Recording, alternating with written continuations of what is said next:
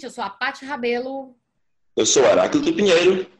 E esse é o Assim Caminha a Humanidade, um podcast que faz pontes entre a psicologia, a mitologia e a cultura pop para falar de temas que inquietam os humanos desde sempre. O nosso objetivo é contribuir de um jeito estimulante e divertido para ampliar a conversa sobre mitologia, mostrando como os mitos nos ajudam a entender e a agir sobre as nossas vidas. O Assim Caminha a Humanidade tem o apoio da TV O Povo emissora educativa da Fundação Demócrito Rocha e parceira do canal Futura no Ceará. E agora você pode apoiar o Assim Caminha a Humanidade sendo assinante lá no Catarse. Além de ajudar o projeto a continuar gerando reflexões sobre o conhecimento, você vai ter acesso a um link exclusivo para participar de uma live mensal com o Heráclito. A live terá duas horas de duração e os temas serão aqueles discutidos nos dois episódios de cada mês. Para assinar, basta ir em catarse.me barra assim caminha. No dia 27 de abril de 2020, o Pentágono, sede do Departamento de Defesa dos Estados Unidos da América, retirou o sigilo de três vídeos gravados por pilotos da Marinha Americana que mostram objetos voadores não identificados, também conhecidos como OVNIs ou UFOs em inglês. Os vídeos já circulavam há anos, mas essa foi a primeira vez que o governo americano se pronunciou sobre o caso e confirmou a veracidade das filmagens. Neste episódio, conversaremos sobre a visão de Jung a respeito dos OVNIs, que ainda em 1958 escreveu que só alguns poucos têm visto um OVNI. Mesmo assim, não se pode duvidar da existência do boato. Este atraiu até a atenção dos militares, tão afeitos a um realismo extremo. Fecha aspas do Jung. Entretanto, como psicólogo, Jung afirmava não poder contribuir para a investigação sobre a realidade física dos objetos voadores não identificados, tendo que se limitar, portanto, ao estudo do aspecto psíquico do fenômeno. Seguindo a trilha desbravada por Jung, analisaremos as imagens arquetípicas ligadas aos OVNIs e o que elas apontam sobre a alma humana. Hoje, o nosso convidado é o Fernando Henrique, psicólogo clínico e professor de psicologia analítica do Instituto Dédalus. Seja bem-vindo, Fernando, ao nosso estúdio virtual. Olá, pessoas. Boa tarde a todos e todas, ouvintes. Muito bom estar aqui de novo, rumo ao programa 500, né, que eu vou participar. Muito obrigado, viu? É muito bom estar aqui com vocês, Paty Rabelo e Heráclito Pinheiro. É muito bom estar nesse lugar, nesse lugar mental, né, Fernando? Nesse lugar mental. Em fevereiro, que agora já parece ter sido há dois anos, né? É, eu sugeri para o Heráclito que a gente fizesse um episódio sobre OVNIs, baseado no livro do Jung chamado Um Mito Moderno sobre as Coisas Vistas no Céu, sobre coisas vistas no céu, que inclusive foi um livro, um livro que o Heráclito me indicou há cerca de um ano e meio, por aí. E, e aí, por conta de vários fatores, é, por conta dessas mudanças no cronograma, devido ao isolamento e outras coisas, a gente acabou adiando a pauta. A gente acabou priorizando outras coisas. E aí, semana passada, na semana passada, essa notícia, né, que eu citei na, na, na abertura, ela foi veiculada na, na imprensa, enfim, mundial, e aí dando conta e colocando o assunto dos OVNIs na ribalta de novo, pelo menos por alguns dias. A notícia era de que o Departamento de Defesa dos Estados Unidos da América tinha retirado o sigilo de três vídeos de OVNIs, né? E aí, para quem não seguiu essa história, a gente vai esclarecer. É, segundo o New York Times, um vídeo de 2004 foi gravado por dois pilotos de caça da Marinha Americana e eles mostram um objeto circular transitando perto da água no Oceano Pacífico, a cerca de 160 quilômetros da costa americana. Um dos pilotos relatou que o objeto acelerava a uma velocidade que nunca tinha visto na vida. E os outros dois vídeos, dos três, né, são de 2015 e mostram objetos que se movem pelo ar, um deles fazendo giros. O Pentágono não explicou as conclusões da, da investigação e nem deu detalhes do que exatamente está acontecendo nas três filmagens. Apenas diz que os fenômenos aéreos observados nos vídeos permanecem classificados como não identificados. Ok. E aí, astro, astrofísicos que foram é, consultados pela, pelo, pelo New York Times, né, pelo jornal, é, eles afirmaram que diversas hipóteses para explicar o que acontece, que aparece nos vídeos, é, são possíveis, né? entre elas efeitos atmosféricos, reflexos e falhas nos códigos de imagem e no sistema de visualização dos caças. E aí essa história é bem a estrutura tradicional de uma notícia sobre OVNIs, né? Com a diferença que dessa vez o Pentágono dizer, abriu, né? Falou claramente, mas é sempre mais ou menos essa mesma estrutura, as notícias que chegam à grande mídia envolvendo objetos voadores não identificados.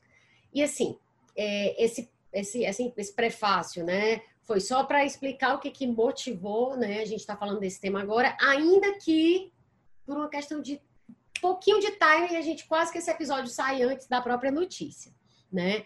Mas assim, é, esse esse dado, né, quer dizer, esse, esse evento, esse, esse fato que contextualiza aqui para gente, ele é só um pontapé para a gente entrar na visão do Jung sobre esses objetos, né? E aí a gente vai ver o que é que, mas, que, que o Jung se meteu com o OVNI. Foi a primeira coisa que eu perguntei para Heráclito é, quando ele me falou desse livro. Menino, OVNI, não é possível. Esse homem se meteu em tudo quanto foi buraco. E aí eu entendi né, é, que ele faz uma análise né, do significado psíquico né, é, desse, desse fenômeno. Então, é, primeiro, e aí eu não sei se o Fernando ou o Heráclito querem começar, é, seria interessante a gente falar de, das, de aparições é, dos OVNIs, de OVNIs, na Idade Média e na Antiguidade, como citado pelo Jung lá nesse livro que a gente está tomando como referência, que a gente usa como referência e que a gente vai citar lá no, no final do episódio para quem quiser pesquisar mais. Algum de vocês quer começar a falar? É, eu posso, eu posso só fazer um prolegômeno rápido sobre o livro, né? Pode, pode sim. Rapidinho, né? E aí fazer um comentário também rápido sobre OVNIs na antiguidade, sim. num livro que eu herdei do meu avô, chamado Eram os Deuses Astronautas, que eu acho muito curioso, fez muito sucesso. É, mas sobre o livro, né? É, a minha história com esse livro é curiosa, porque foi um dos, dos últimos que eu me interessei a ler do Jung. E eu já vinha escrevendo várias coisas, né? Porque eu lancei recentemente dois livros, então com mais um para lançar, que são livros explicando o Jung, né? Mas o meu trabalho não era esse. É, era estudar desenho animado, filme, quadrinho, a parte da psicologia analítica. E aí, quando eu li esse livro, eu fiquei muito embasbacado de que, que, eu, que nesse livro o Jung escreve de uma maneira muito parecida com a minha. Na verdade, eu que estou escrevendo de uma maneira parecida com a dele não sabia, né? Porque, enfim, eu estava aplicando o mesmo método a objetos similares. Porque, no fundo, ele estava estudando cultura pop. Porque ele não estava estudando se tinha ou se não tinha ET, ele não era ufólogo. Ele estava estudando é, como é que isso aparecia na cultura de massas. E eu achei muito interessante porque as coisas que eu tinha escrito sobre cultura pop, sobre cultura de massas, etc., é muito parecido com o jeito que o Jung estava escrevendo. Isso me deixou muito contente. E recentemente eu estou retomando meu doutorado justamente para falar de desenho animado, né, em análise psicológica disso. É, e as pessoas com quem eu tenho falado, que têm interesse em pesquisar isso com relação à psicologia analítica, elas têm uma grande dificuldade né, de saber mais ou menos como é que faz.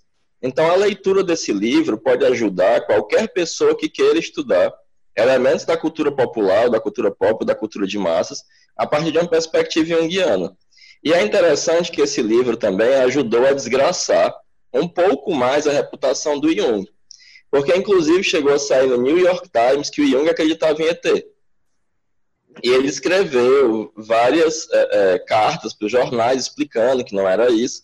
E ele até se queixa né, de que saiu uma manchete dizendo Jung acredita em ET, e quando ele mandou a carta explicando que não era isso, saiu só uma notinha, né? Dizendo, é, não, parece que ele não acredita, não. Típico. É, é típico da imprensa e típico de quem não lê o livro, né? Quer dizer, é, exatamente. É lido o livro. Sim, mas é porque é muito difícil sair desse lugar ou do cético ou do religioso, né?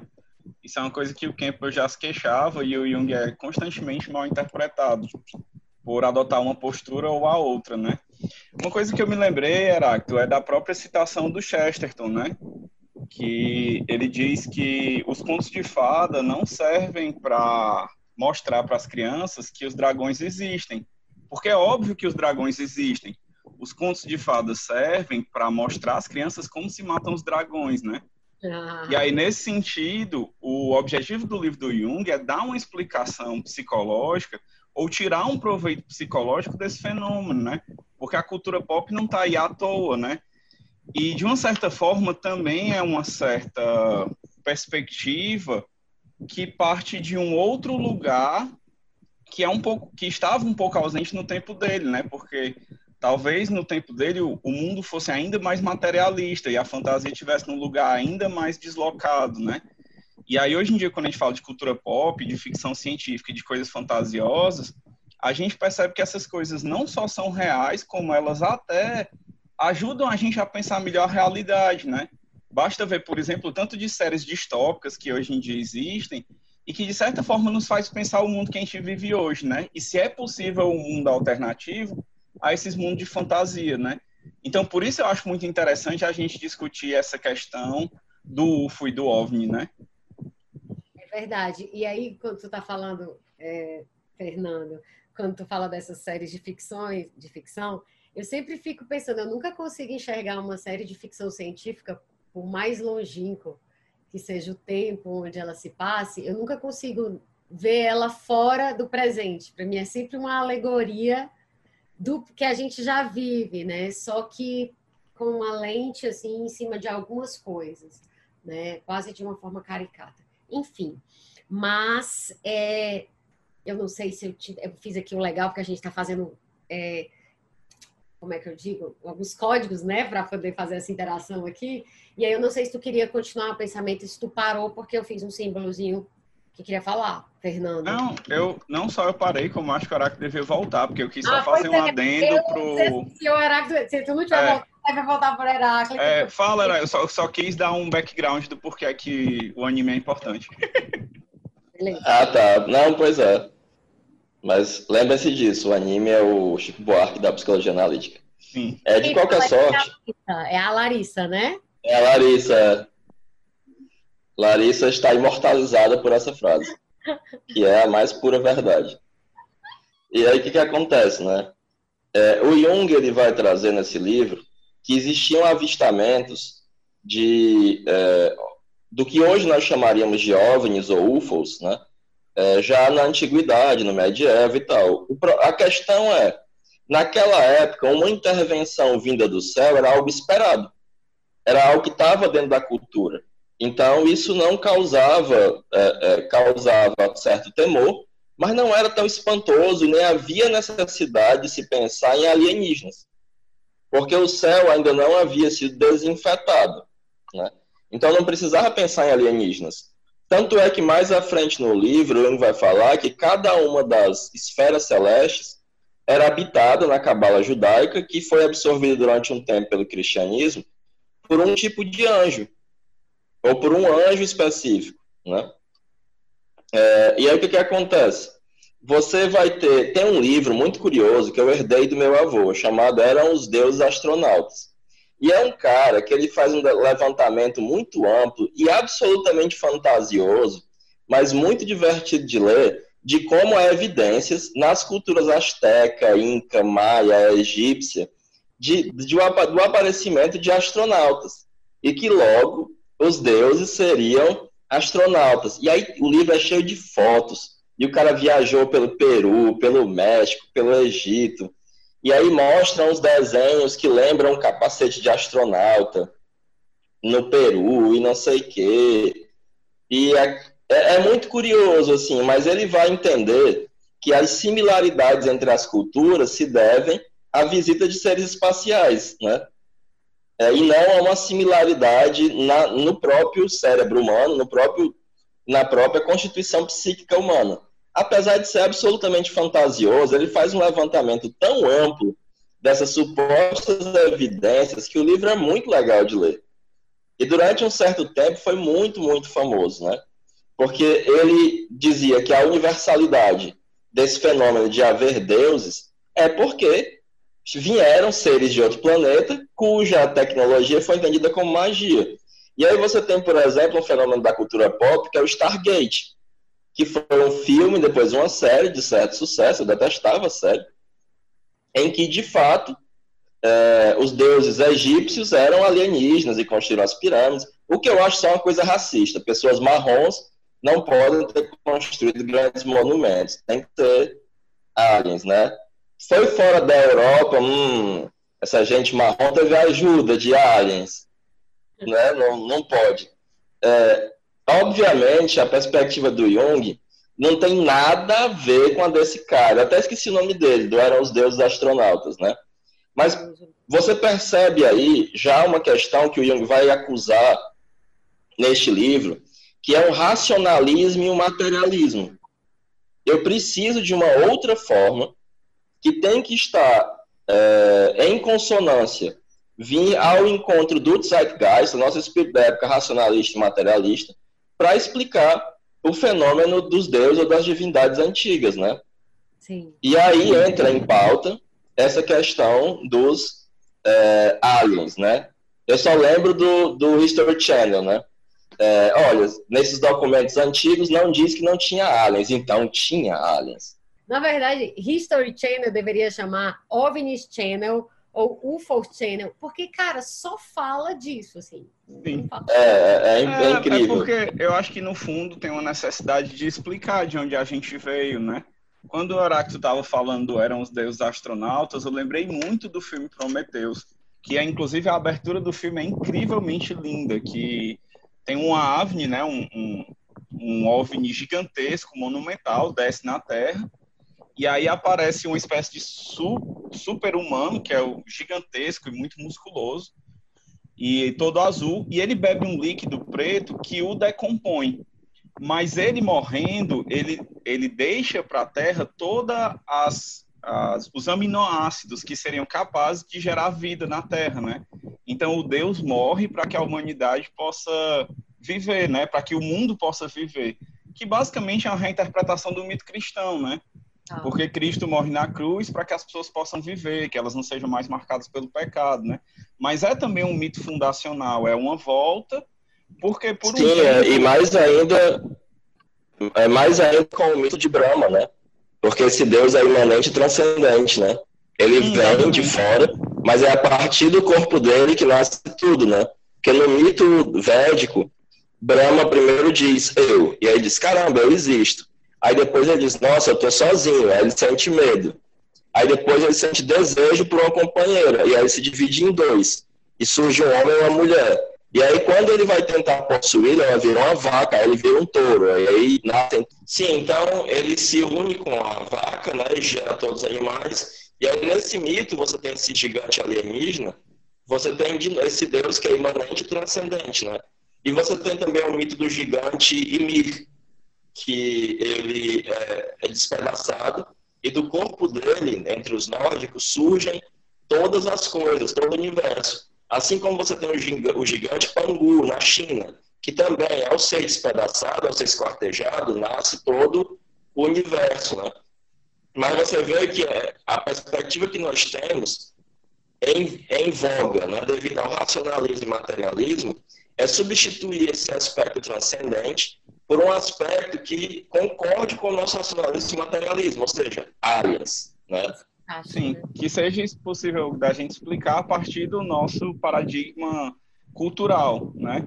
Uma coisa interessante é que o Vaticano ele tem é, alguma, ele trabalha com algum observatório astronômico. Eu não sei como é bem a, a relação do Vaticano com esse observatório astronômico, mas um padre, inclusive, lançou uma carta que ele dizia que não se pode limitar a criação de Deus.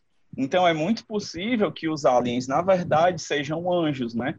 E ele até entra numa discussão sobre se a morte de Cristo na cruz precisou também redimir esses seres de outros planetas, ou se eles eram mesmo já é, isentos de pecado, né? E aí é muito engraçado, porque a gente está voltando para uma concepção mais antiga, né? Mitológica anterior que é a de que as esferas celestes eram habitadas por anjos, né? Sim, é verdade. Deixa eu só falar uma coisa rapidinha que eu lembrei, Sim. a partir dos teus anjos aí. Uhum. Que existe uma presepada chamada frequência de brilho. É verdade. Que é uma presepada de pai, mãe e parteira, né? que é uma fraude, assim, é um negócio ridículo. Muito presepada mesmo, assim, muito horrível. E a criatura que criou isso, segundo ela, ela recebeu essa técnica dos, dos, é, dos Pleiadianos, dos alienígenas das Pleiades. É. E aí uma, uma, amiga minha, na época que eu fazia parte de um grupo de estudo de budismo, foi para esse negócio, né? E o marido dela, as pessoas que foram com ela, voltaram puto da vida com essa história de ET, né? Não engoliram. E ela, ah, eu não sei, ai, será? Aí tinha um amigo nosso lá, que era físico, professor, inclusive, da, era professor da, da UES, hoje é professor da UFC. Aí ele disse, gente, as Pleiades, a gente quando olha da Terra vê um diamantezinho bem bonitinho. Só que as Pleiades não existem no espaço. Porque cada uma daquelas estrelas está a milhões de anos-luz de distância uma da outra. Ela, ai, tu me mostra, que legal. E aí, quando eu fui uma vez para um ritual de um negócio bem doido, eles começaram a agradecer a todos os santos, a todos os Exus, a todos os orixás. E aí tal, eles falaram aos anjos pleidianos. Aí eu disse, meu Deus do céu, que presepada! Que presepada! Mas tá aí, ó os ETs, odiernamente, nessa presepada, essa doida, que inventou essa palhaçada de, de frequência de brilho, dizendo que, que viu os ETs. Que, olha, os ETs vêm, em vez de dar uma vacina, um combustível que não polui, dá uma técnica ridícula que não serve para nada. Sonho mesmo, ninguém quer anotar, né? Interpretações, fazer análise, né? Ninguém quer. Mas Trabalho. frequência de brilho. Ó, oh, tem uma coisa tão polêmica quanto que é a Umbanda Cósmica, né? Que é uma galera que incorpora alienígenas, né? Em vez de incorporar os, os pretos velhos Exu, eles incorporam seres de outros planetas e tal, que falam em outras línguas. É. Ah, mas é para você ver que o livro do, o livro do Fornoir, das Índias ao planeta Marte, se chamava Das Índias ao planeta Marte, porque ah, a médium, a Elizabeth Miller, que ela estudou, ela incorporava uma princesa uh, indiana morta e alienígenas marcianos. Então, o pessoal da, da Umbanda Cósmica, eles estão só dando continuidade aí a um negócio que já tem desde o final do século XIX. O povo já, já incorpora alienígena desde o final do século XIX. Eu, eu, eu uma vez fiquei com a mina que era desse negócio, né? E eu ficava fazendo uma hora com a pobre. Porque eu dizia assim, cara, vocês têm que abandonar isso e dizer que vocês são a religião Jedi. Porque aí é win-win situation. Quem é bom vira Jedi, vai para o céu, e quem é mal vira Sith. Todos ganham, cara. Ninguém perde nessa história. ainda tem mais apelo na, na, na consciência. É, é muito, muito mais, mais apelo. E existe a religião Jedi. É, é sim. sim. É mais, tem mais gente do que muitas religiões lá no, Reino Unido que, que se afirmam como, como Jedi. Então, é, vocês, Fernando e Heráclito, vocês fizeram algumas, é, deram algumas explicações, quer dizer, algumas contextualizadas nessa, nessa questão da, da, da consciência popular, né, com, com a ideia de OVNIs. Enfim, inclusive os links aí com a como, como coisa de, da cultura pop, mas assim, só para a gente trazer de novo essa contextualização histórica de como era que estava falando, né? Mas antes estava lá, mas as pessoas não iam se admirar, né? Como Jung disse, as pessoas não iam se importar que tinha nada no céu, que elas já esperavam que tivesse coisas lá. Então, o Jung ele fala que apesar desse dessa desse fenômeno, né, ter ganhado publicidade, né, o fenômeno, o fenômeno dos OVNIs, depois, né, a partir do final da Segunda Guerra Mundial, é, ele já era conhecido antes, e aí tem tanto relatos é, da Idade Média, quanto também na, da Antiguidade. E aí ele cita, ele cita aqui é, dois exemplos. Um é um folheto escrito por um cara chamado, chamado Samuel Coxius, que era um estudioso de, de Sagradas Escrituras e tal lá da Basileia. E aí, no dia 7 de agosto de 1566, no horário da aurora, teria acontecido o que ele descreve como muitas bolas grandes e pretas foram vistas no ar. Com grande velocidade, rumaram rapidamente em direção ao sol. Voltaram-se também umas contra as outras, como se disputassem uma luta. Várias delas ficaram vermelhas e incandescentes, depois foram devoradas pelas chamas e se apagaram. E aí tem um outro relato que é um pouquinho mais antigo, de cinco anos antes, que é um folheto de Nuremberg, que ele dá conta de uma visão muito apavorante, palavras é, aí que já com aspas, né? Vista por vários homens e mulheres, também no horário da aurora, no dia 14 de abril de 1561. E aí a descrição é: eram bolas de cor vermelha como sangue, azulada e preta, ou discos em grande número perto do sol. É, e aí essa imagem da, do, do, círculo, né, a gente vai falar disso bastante ainda mais para frente, mas queria logo deixar isso registrado. E aí, uma coisa que o Jung ressalta nesse livro é que, embora os OVNIs tenham sido observados como curiosidades raras nos séculos passados, naquela época eles só produziam, no máximo, boatos regionais, sem muita importância. E aí, citando o Jung, né, diretamente, ele fala que o boato universal das massas estava reservado para a nossa época esclarecida e racionalista. A grande e amplamente divulgada fantasia do fim do mundo, no final do primeiro milênio da era cristã, de motivação puramente metafísica, não precisava de OVNIs para dar a impressão de ter fundamento racional. A intervenção do céu condizia com a concepção de mundo naquela época.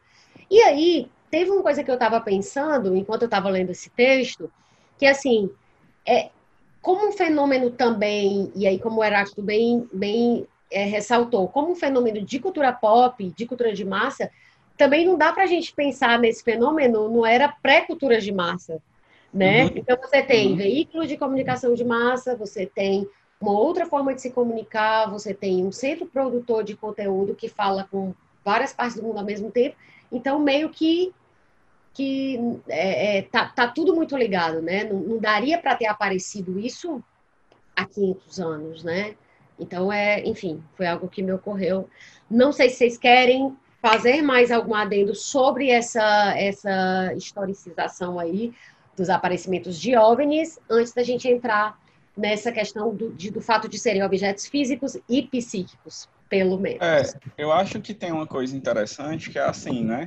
Se a gente pegar mesmo a astrologia, que é um conhecimento da antiguidade, é, se você pega, por exemplo, a disposição dos planetas, como Mercúrio, Marte, Vênus, todos eles têm um regente, né? Ou seja, eles têm um rei.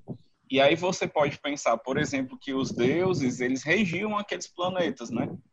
Então, se você tem um rei, você tem súditos, né? Então, inclusive essa ideia de povos é, extraterrenos, talvez ela já fosse algo possível, né? Ou plausível, porque é muito é, é, muito anacrônico pensar que os OVNIs visitaram a antiguidade, porque essa ideia de OVNIs é uma ideia contemporânea. E, na verdade, a experiência dos povos antigos foi outra coisa. Quer dizer, tinha outros nomes, né? Vamos dizer assim. UFO é como a gente chama hoje. A gente dá essa roupagem de OVNI para que seja plausível na nossa mentalidade material.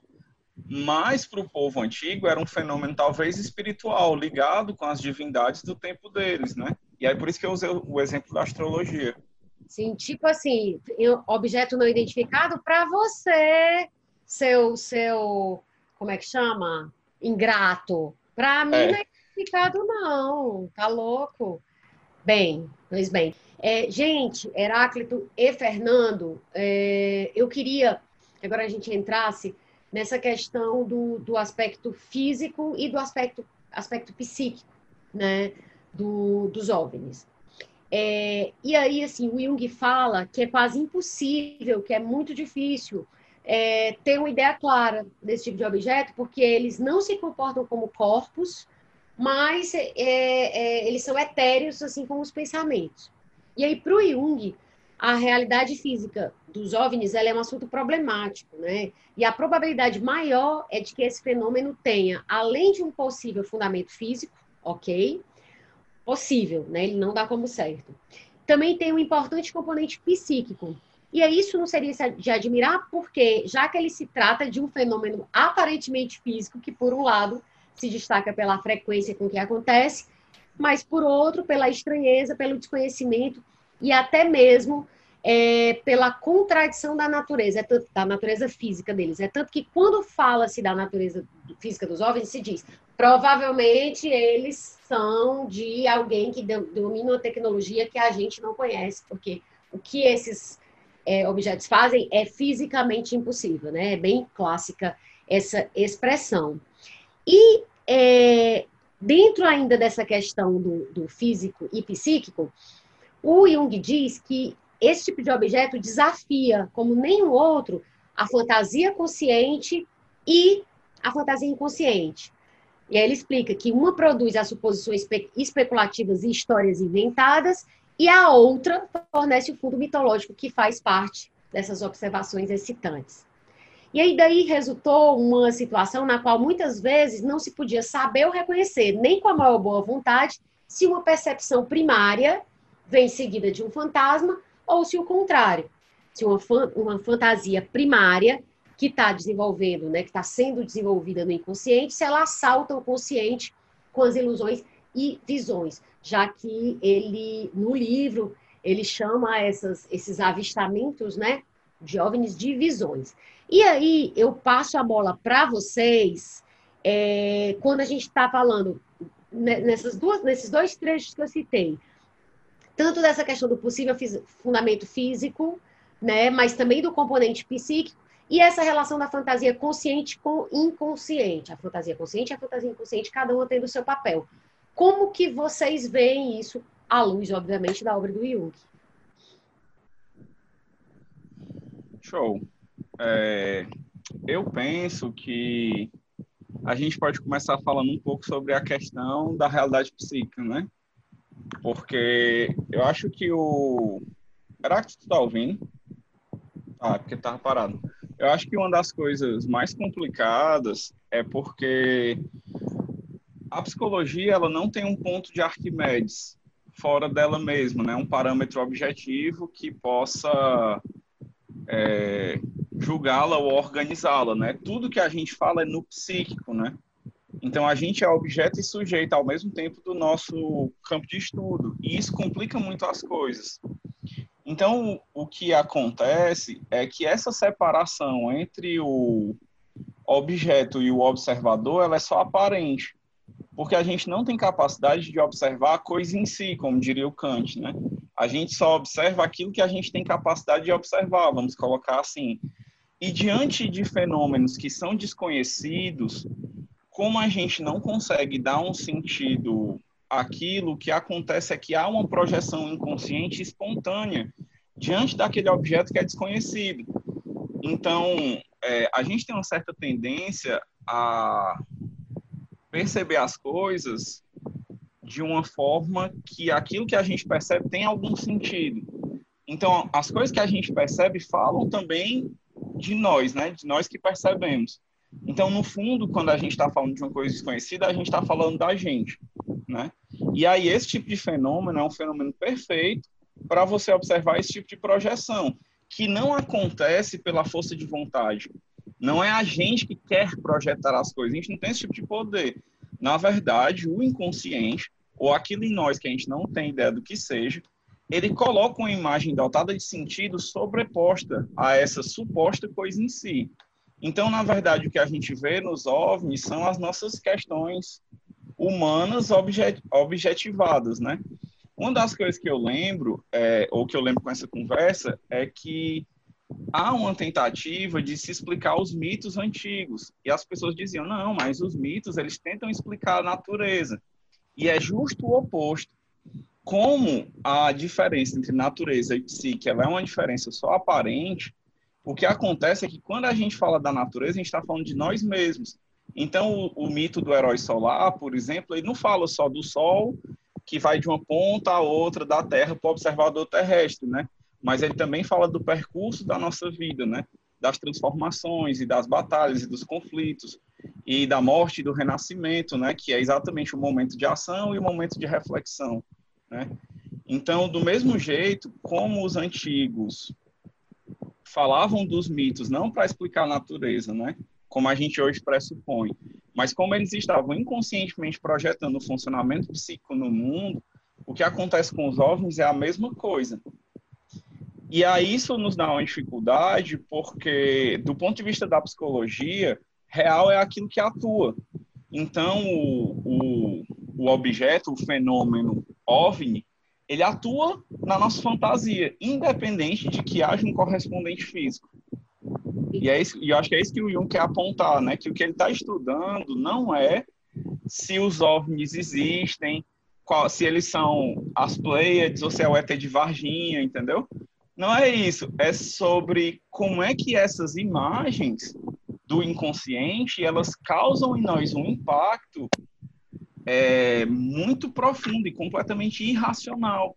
E, inclusive, o que o Jung está apontando é que a gente se pretende senhor e dono dessa. É, senhor e dono da nossa própria casa, sendo que, na verdade, a gente é só mais um habitante, e que muitas coisas habitam a gente. Muitas fantasias e muitos.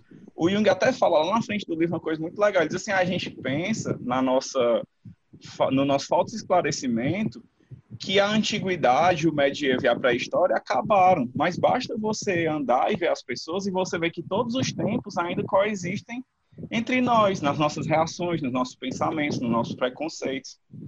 E existem, inclusive, porque a gente não, não se percebe deles, né? Ou seja, eles funcionam de maneira inconsciente. É interessante é, que... Não, só, só uma complementação. Quando o Fernando fala da projeção que você não tem controle, é exatamente como o processo do sonho, né? Então, do mesmo jeito que você não controla o que você vai sonhar, você não controla o que você vai projetar, né? Porque é de uma ordem outra, não é da escolha. Então, Perfeito. pode tomar a, a, a bola, Erasto. Sim, porque eu lembro de duas coisas. Primeiro que ele vai é, chamar esse fenômeno de boatos visionários que eles são um boato causado por visões, por alucinações coletivas, né? Você vê que a hipótese dele não é de maneira alguma a hipótese materialista. Tem um ZT aí muito doido do Star Trek que vieram aqui. Não, não é esse o interesse, né? São boatos visionários que se espalham devido a determinadas alucinações coletivas, né? É, tem um texto dele, eu acho que é no Civilização em Transição, em que ele vai analisar formas contemporâneas de religião. Formas, inclusive, que ele desprezava, como a teosofia, a Rosa Cruz, essas coisas. Só que ele vai tentar entendê-las. Porque ele vai dizer a seguinte coisa: essas, essas pessoas que professam esse novo tipo de afeto religioso, de religiosidade, elas não têm fé. E nem podem ter fé. Porque fé é um carisma. Ou você tem ou você não tem como elas não têm fé e não conseguem mais ter fé, o que resta a elas é tentar compreender. Então, elas, elas têm uma paixão por saber, por compreender. Por isso, travestem a sua religiosidade de uma espécie de é, conhecimento, de um saber. Tanto é que, por exemplo, é muito comum que em alguns tipos de espiritismo haja uma negação do rótulo da religião e a tentativa de dizer que é uma, uma ciência, né?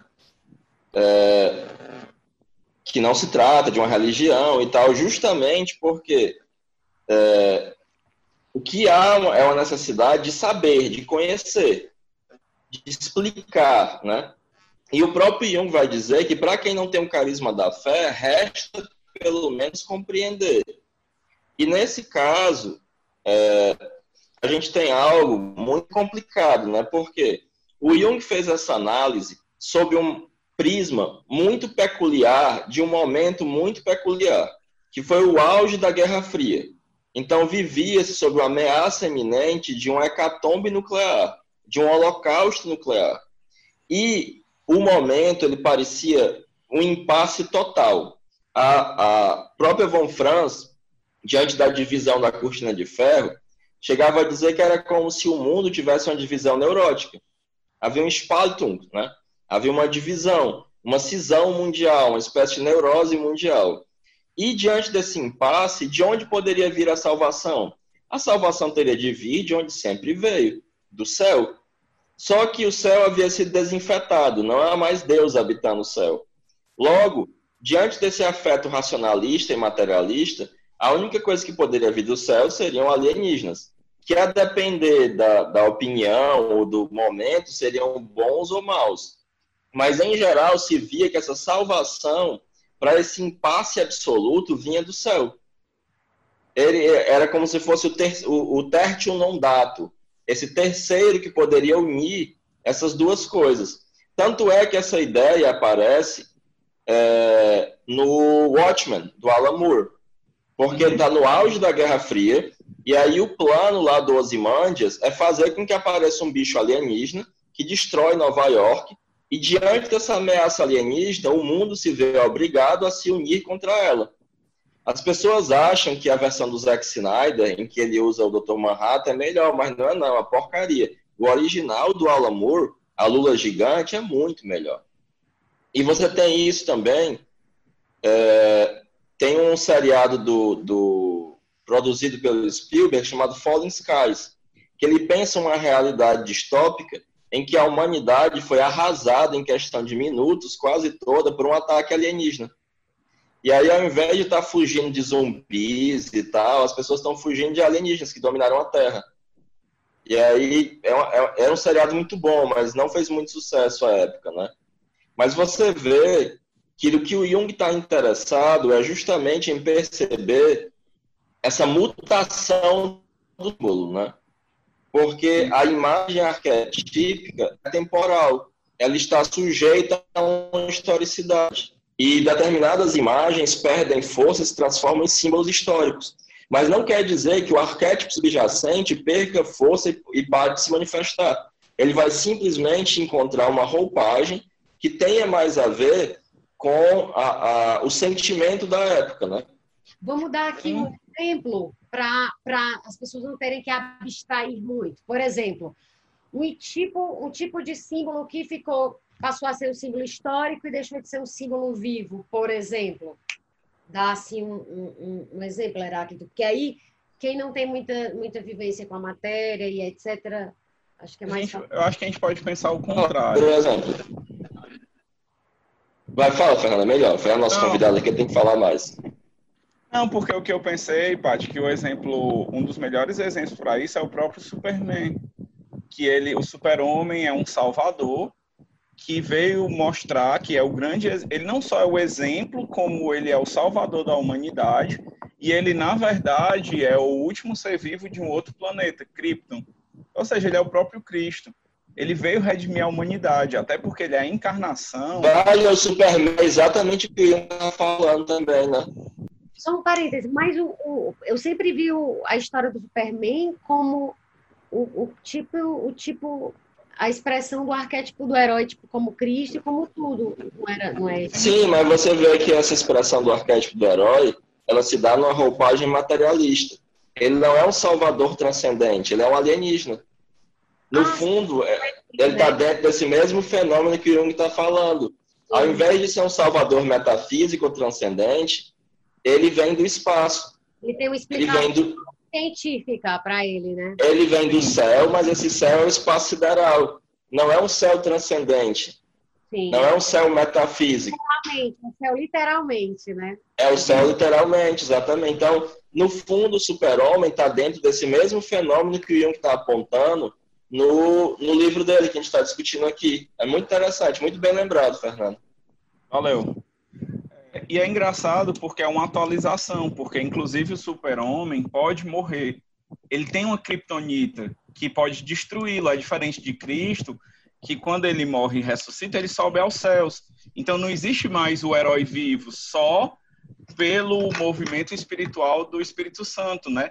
Mas o super-homem, ele não só é um ser vivo que vive entre os homens, como ele ainda pode ser destruído, apesar de que quando ele é destruído, ele renasce.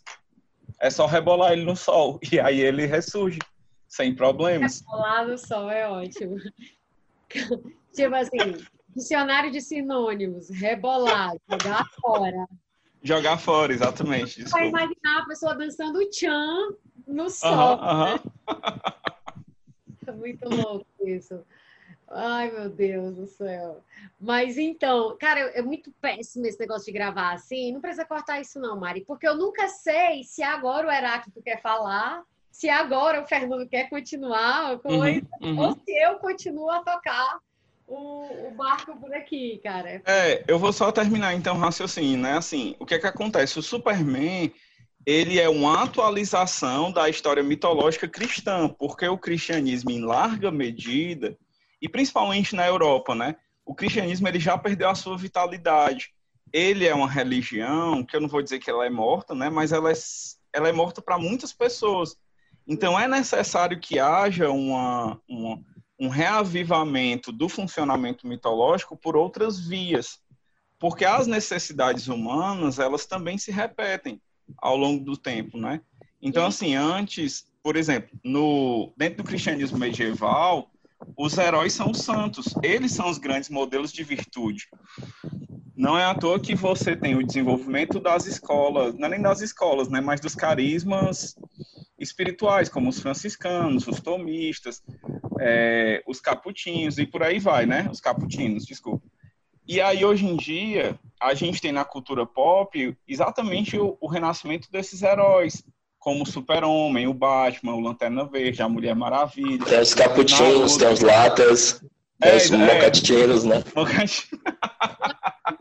Eu gosto muito dos mocatinos, esse carisma aí é bom. É. Fernando e Heráclito, eu acho que exemplo disso aí que, que, que o Fernando está colocando é justamente assim: você tem várias pessoas que se dizem, por exemplo, católicos não praticantes. E Sim. o que seria ser católico não praticante, senão alguém que tem um símbolo morto, né? Que, Sim, exatamente. É datado. E é aquilo, outra coisa que a gente repete muito, Heráclito, inclusive a gente até já chamou o Fernando para fazer um, um episódio sobre isso, que é a cultura pop como religião. E aí você vê o poder de atração como imã que essas narrativas que são compartilhadas mundialmente, né, em escala planetária mesmo, como elas têm, elas. E aí o exemplo de novo, a gente pode trazer de novo o exemplo do Jedi, que o exemplo Sim. que o Heráclito falou no começo, que muita gente em várias partes do mundo se diz qual é a sua religião. Ela diz Jedi, né? Então eu acho que é bem exemplo desse disso que você está falando, Fernando. É assim, é, é, muito, muito, muito feliz essa tua, essa tua colocação mesmo. Sim, porque o, principalmente o Star Wars ele vai dar conta exatamente dos nossos é, dos nossos piores medos, que é o de a gente cair num totalitarismo, né? Não é à toa que o Império é o vilão, né? Porque o tempo todo a gente é, a cadela do fascismo está sempre no cio, né? Então a gente sempre está um fio da nossa democracia se acabar. E sem democracia não existem pessoas, né? Só existe uma força que oprime tudo que se opõe a ela. E a história do Star Wars é essa história sobre como o, a opressão ela sempre vai gerar um, um poder oposto, que não vai dar certo, né? Eu fico pensando também, por exemplo, num arco muito interessante do Naruto, que ele vai falar sobre o militarismo e de que o militarismo e a vingança são coisas que sempre geram ódio dos outros povos. Então, no Naruto existe uma guerra infinita porque a resposta das pessoas sempre é matar as pessoas dos outros povos. Então, a guerra nunca tem fim, porque sempre tem alguém que está reacendendo essa chama do, do ódio e da vingança. E aí você vê um, um anime. Sempre dando troco e nunca acaba de dar o troco. Isso, e aí você vê que um, um, anime, né, assim, jovem e bem adolescente, na verdade está falando do grande, de um grande problema do nosso tempo, que a gente precisa dar respostas que não incluam destruir ou eliminar o inimigo, porque essa lógica ela também convoca o seu oposto. Então, quando eu me coloco como completo inimigo de alguém, a única resposta que existe é ou eu me destruir ou eu destruir a pessoa. E, obviamente, isso é uma narrativa mitológica, porque isso está dentro de, um, é, de uma estrutura ou de uma forma em que há o bem e o mal, e a gente se desumaniza completamente, porque a gente tira os pés do nosso chão. É, é? antipolítica. Isso é antipolítica, é a essência da antipolítica. Porque na política você tem que negociar, tem que se entender, tem que entender o diferente como adversário. E Exatamente. Nessa, nessa visão aí, não é, matar ou morrer sou eu, você, não tem lugar para nós dois nesse. Sim, eu me lembro, eu lembro muito do Heinrich Zimmer no The King and the Corpse, né? Em que ele vai falar sobre o dragão, que o dragão ele nunca pode ser vencido pela força das armas, porque ele sempre retorna. A única coisa capaz realmente de destruir o dragão é a autodissolução do herói é quando o herói consegue é, é, não responder de uma maneira violenta. Porque, por exemplo, no Hobbit do Senhor dos Anéis, assim que o dragão é morto, a ganância, que é a característica do dragão ocidental, ela transforma o Thorin Oaken Shield no dragão. E ele precisa ser destruído. E é graças à generosidade do Frodo, aliás, do Bilbo, é, que as coisas se resolvem no final das contas. Mas aí tem um monte de mortes desnecessárias por causa da postura do, do Thorin, que se transforma num dragão. Eles matam o dragão e não resolvem o problema. Porque não houve essa autodissolução do herói, né? que é o fim da dualidade, né? A autodissolução do herói é a fim da dualidade. Não há nada contra o que lutar mais, né? Não há que temer nem quem ser temido. Eu acho que é. Que é, é, e tem uma parte que é muito emocionante do Hobbit, que o Thorin tá morrendo e ele diz: Nossa, o mundo seria um lugar muito melhor se tivesse mais pessoas como você, Bilbo, que valorizam muito mais a alegria, estar junto das pessoas, as coisas simples, do que a riqueza e a glória. Sim, sim. Porque, em certa medida, esse é o grande sintoma do nosso tempo, né? O objetivo do Jung de analisar os OVNIs é de mostrar que esse inconsciente projetado no, nesses seres extraterrestres precisa ser interiorizado, né?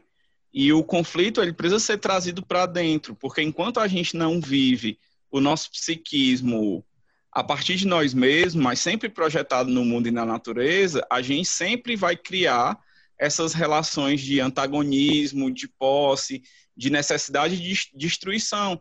E aí a gente se coloca num lugar que a gente é o ditador e o senhor do mundo, porque os outros estão errados. Então a gente está sempre nesse lugar de querer caçar, de querer apontar o dedo, ah, porque o fulano não faz isso e tal. E no fundo, é, falta muita gente se perguntar, né? Não, e o que é que a gente tem a ver com isso, né? E o que é que é possível de eu fazer a partir de mim mesmo, a partir do meu problema e do meu conflito? Qual é o meu caminho, né? Porque se a gente não olha para isso, a gente vai cair no mesmo sintoma de sempre, que é o que o Jung vai falar, que é o sintoma da massificação. Então, contra uma, uma resposta coletiva, a gente não pode dar outra resposta coletiva, porque ela vai se manter na mesma estrutura. Sim, sim.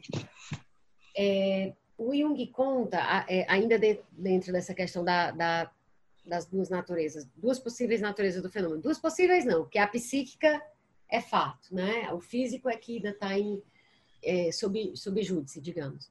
Mas aí o Jung conta que o material que ele recebeu ao longo de 10 anos, né, que chegou ao conhecimento dele sobre os OVNIs, ele diz que esse material apoia duas formas de consideração. Num caso, você tem um acontecimento que ele chama de objetivamente real, isso é, físico, né? Que dá motivo à criação de um mito que acompanha, e no outro você tem um arquétipo que originou a, a, a visão, né? Do outro. É, e aí, a essas interações causais, ele acrescenta uma terceira possibilidade, que é a de uma coincidência sincronística, enfim, que já foi tema do, de, um, do nosso, de um dos nossos episódios. É, e aí, eu, eu vou, vou, vou, querer que vocês comentem isso, mas antes é, eu queria complementar dizendo que ele, o que a gente já falou na abertura, ele como psicólogo diz, ele assume humildemente não tem, não tem recursos para colaborar na solução do problema da questão física. Ele não pode dar um veredito dizendo que há sim um, um OVNI materialmente falando. Mas ele, como psicólogo, pode assumir o fato de que existe o lado psíquico do fenômeno, claro, isso não se pode questionar, né? Isso é inquestionável. E aí ele vai falar da projeção psicológica, né? Toda vez que você que algo se trata de uma projeção é, psicológica, deve haver uma causa psíquica, já que certamente não se pode admitir que uma afirmação de procedência mundial, como é o caso dos OVNIs, seja apenas, apenas um acaso, sem, significatividade. Pelo contrário, milhares de testemunhos individuais devem ter uma base causal é, de extensão equivalente, ele diz. E aí a gente entra de novo, quer dizer, ainda nesse, nessa mesma trilha né, do, do psíquico versus o, o, o, real no sentido de material, né? Eu não gosto muito dessa, dessa, dessa palavra real, por isso que objetivamente real acho que é mais precisa. É, o que, que vocês teriam a adicionar sobre isso? Se é que vocês têm, não é obrigado. Mas eu acho que isso é um prato cheio para vocês dois. Fala, Heracto. Tu é o convidado, mano. Fala aí. É porque eu acho que especialmente interessante, Fernando, se tu quiser comentar isso, é que o, o, o, o Jung fala que ele, ele colheu material sobre, sobre OVNIs ao longo de 10 anos, né? De escrever esse é. livro.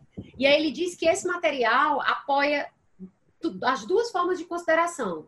No primeiro caso, um acontecimento, um acontecimento objetivamente real, isto é, físico, ele dá motivo para a criação de um mito, né, que acompanha ah, sim, essa história. Sim. E no outro, no segundo caso, um arquétipo originou a respectiva visão.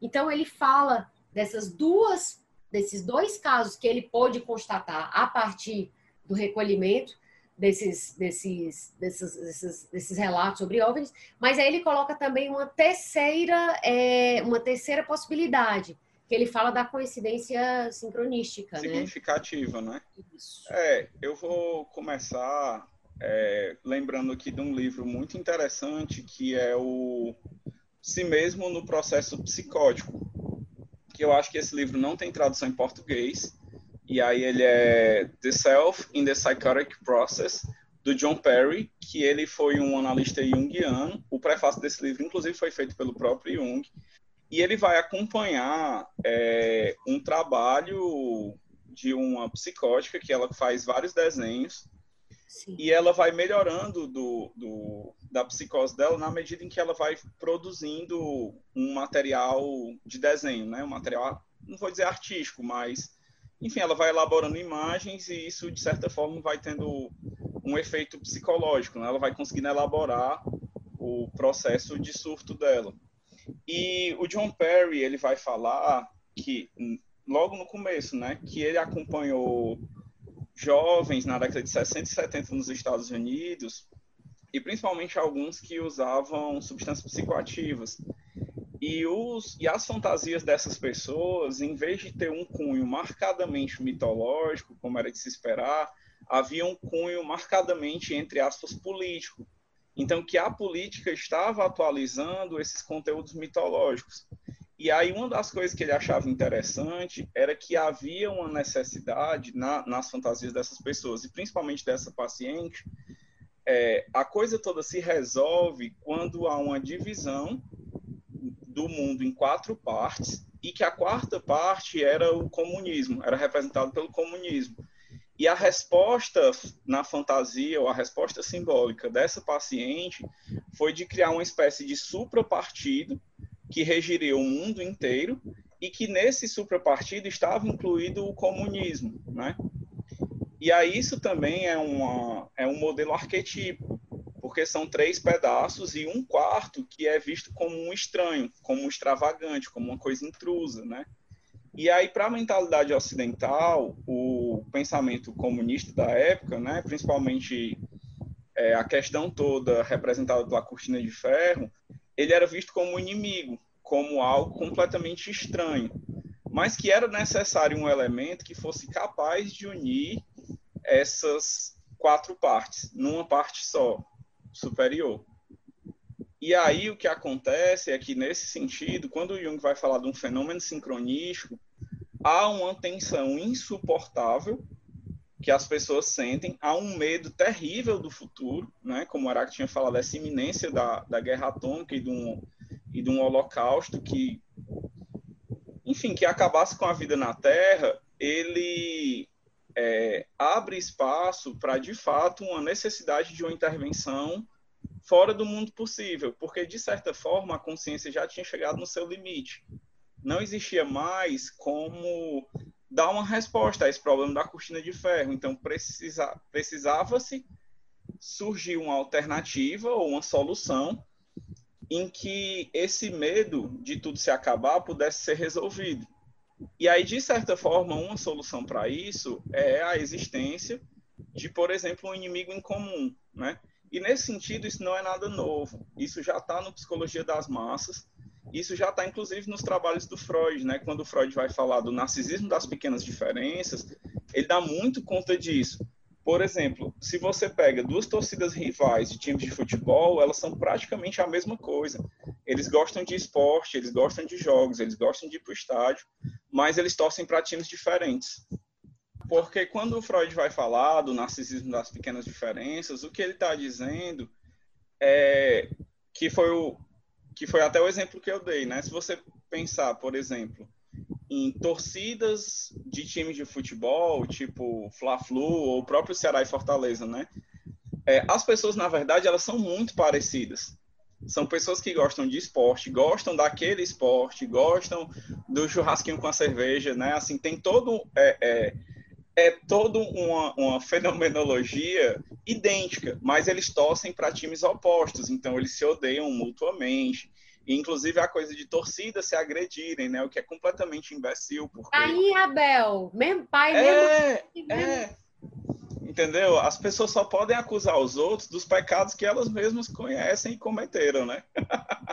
então, assim, é, o time de futebol tem esse ódio porque, no fundo, o que dá às pessoas essa noção de, de identidade é a ideia do inimigo em comum. Então, naquele tempo do que o Jung escreveu esse livro, o inimigo era o comunismo para os ocidentais. Só que isso colocava o mundo à beira de um caos, porque inclusive a bomba atômica tinha mostrado que a humanidade tinha a capacidade de se destruir em um estalar de dedos, né? Bastava duas pessoas acordarem mal-humoradas. Dois presidentes começaram a guerra atômica e acabava o mundo, né?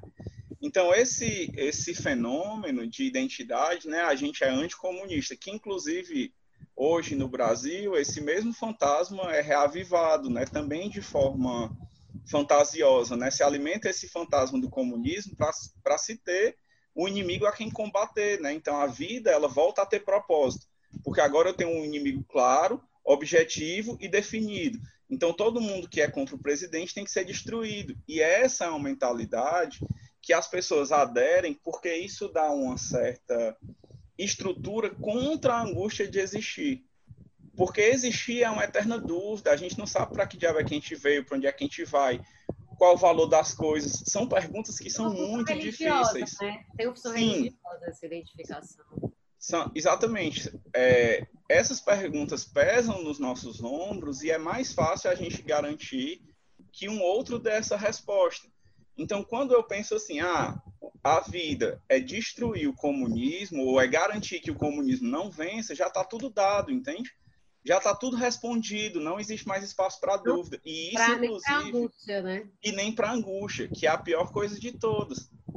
E é por isso que análise, né? Faço análise, porque a gente tem que aprender a lidar com a nossa insuficiência, porque a gente não é capaz de tudo, né? E aí, o que acontece é que nessa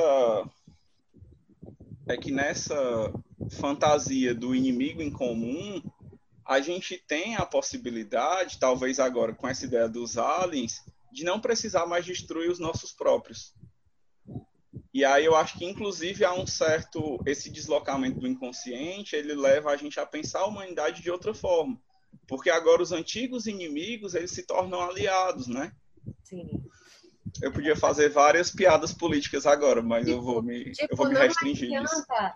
Não adianta. É, é, e o Jung dá para ver, assim, eu ia até perguntar para vocês qual que era a posição política do Jung, porque você vê que ele critica o nazismo. Então, assim, quem diz que o Jung era nazista provavelmente leu muito pouco dele, menos que eu. Mas, ao mesmo tempo, a forma como ele se refere ao comunismo é, é também bastante é, crítica. Né? Então, pelo menos aquele comunismo, aquela experiência comunista que se deu, enfim. E aí, assim, só como a título de curiosidade, nota de rodapé aqui, como que ele se definia politicamente, Heráclito?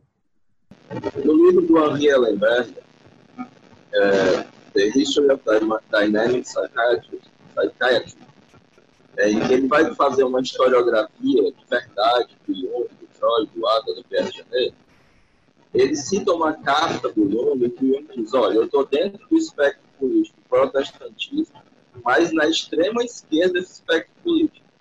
Porque ele ainda se considerava um protestante e ainda se considerava alguém que estava, que nutria os mesmos sentimentos políticos protestantes.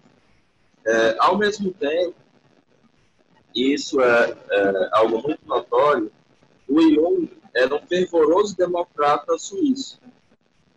e ele considerava extremamente importante cumprir com o papel dele como cidadão suíço. E a Bárbara Hanna, na biografia do Jung, a mais importante biografia já é escrita até hoje sobre o Jung, é, ela fala que o fenômeno da psicologia analítica só foi possível na Suíça, porque os suíços internalizaram a guerra.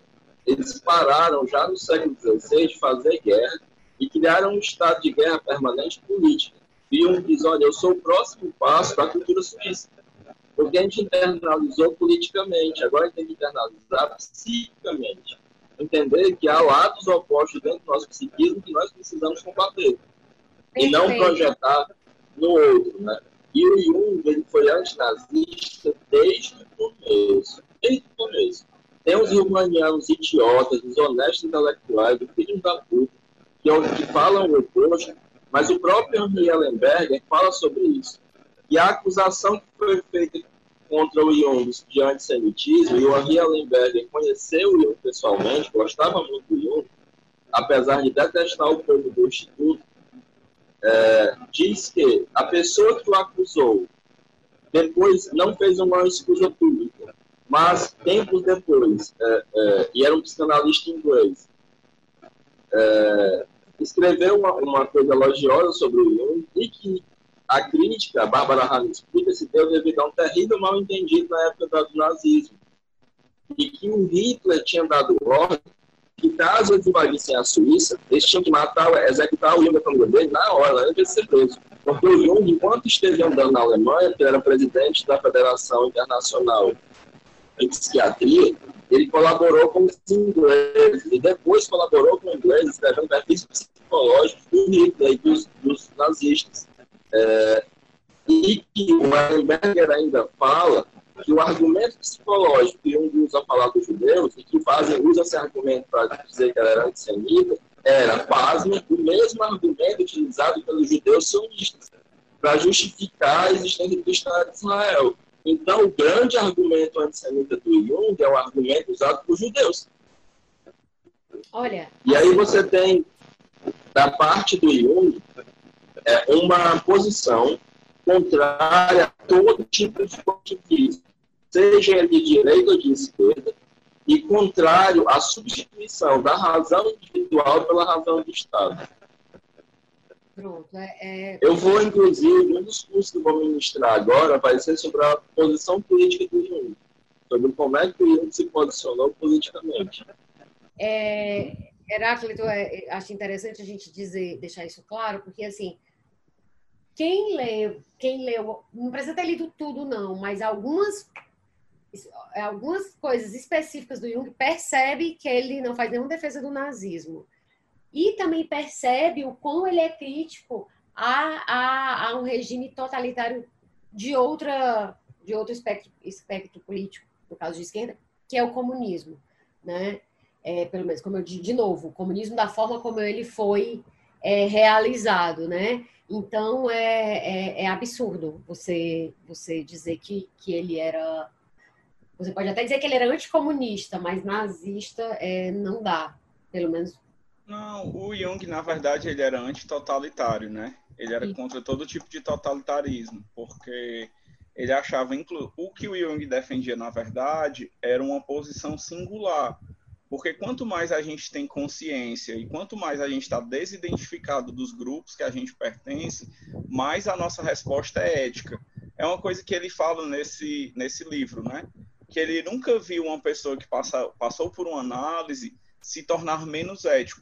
Porque quanto mais você tem consciência de quem é você, do que é o mundo e do que são as coisas, mais você precisa dar respostas mais elaboradas e, portanto, mais éticas e Sim. também mais diferenciadas, né? E que na verdade o Jung ele tinha medo dos totalitarismos, porque no totalitarismo você substitui a, a, a razão e a ética do indivíduo por todo mundo seguir a, a régua de um terceiro. E ele achava que isso era muito preocupante, principalmente porque há um certo retorno a um funcionamento tribal. Você tem um chefe que detém todo o poder e todos os outros só o obedecem, né? E aí, de novo, a gente volta. É uma, é uma fantasia frequente de que a gente vai achar o céu na Terra. Então você vai ter um lugar que não tem mais angústia, não tem mais medo, não tem mais perigo, porque alguém é Shangri-La, exatamente, porque alguém já vai dar todas as respostas para você.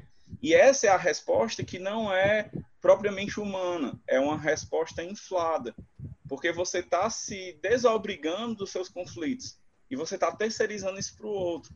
E era essa a questão que o Jung tinha, por exemplo, quando ele fazia essa crítica ao comunismo, né? O que ele está criticando, na verdade, é uma fantasia de que haja uma pessoa que dê todas as respostas e que ninguém mais precise se confrontar consigo. O papai resolve tudo. O papai resolve tudo, exatamente. Como a gente tem visto na política odierna brasileira, né? Quando a gente cresce, a gente descobre que papai não resolve nem a vida dele, quanto mais a dos outros. A dos outros, exatamente, exatamente. E aí é o que o Jung vai falar, ele até vai dizer, né, que é o mito da era de ouro. Existe uma fantasia de que no passado as coisas foram melhores. E aí ele sempre... nosso episódio número 2, escutem, se vocês quiserem Sim, é verdade. É verdade, que é exatamente o que ele vai criticar da posição do Chile, porque o Chile vai dizer que a gente precisa ser ateniense de novo. Olhe para o ateniense médio.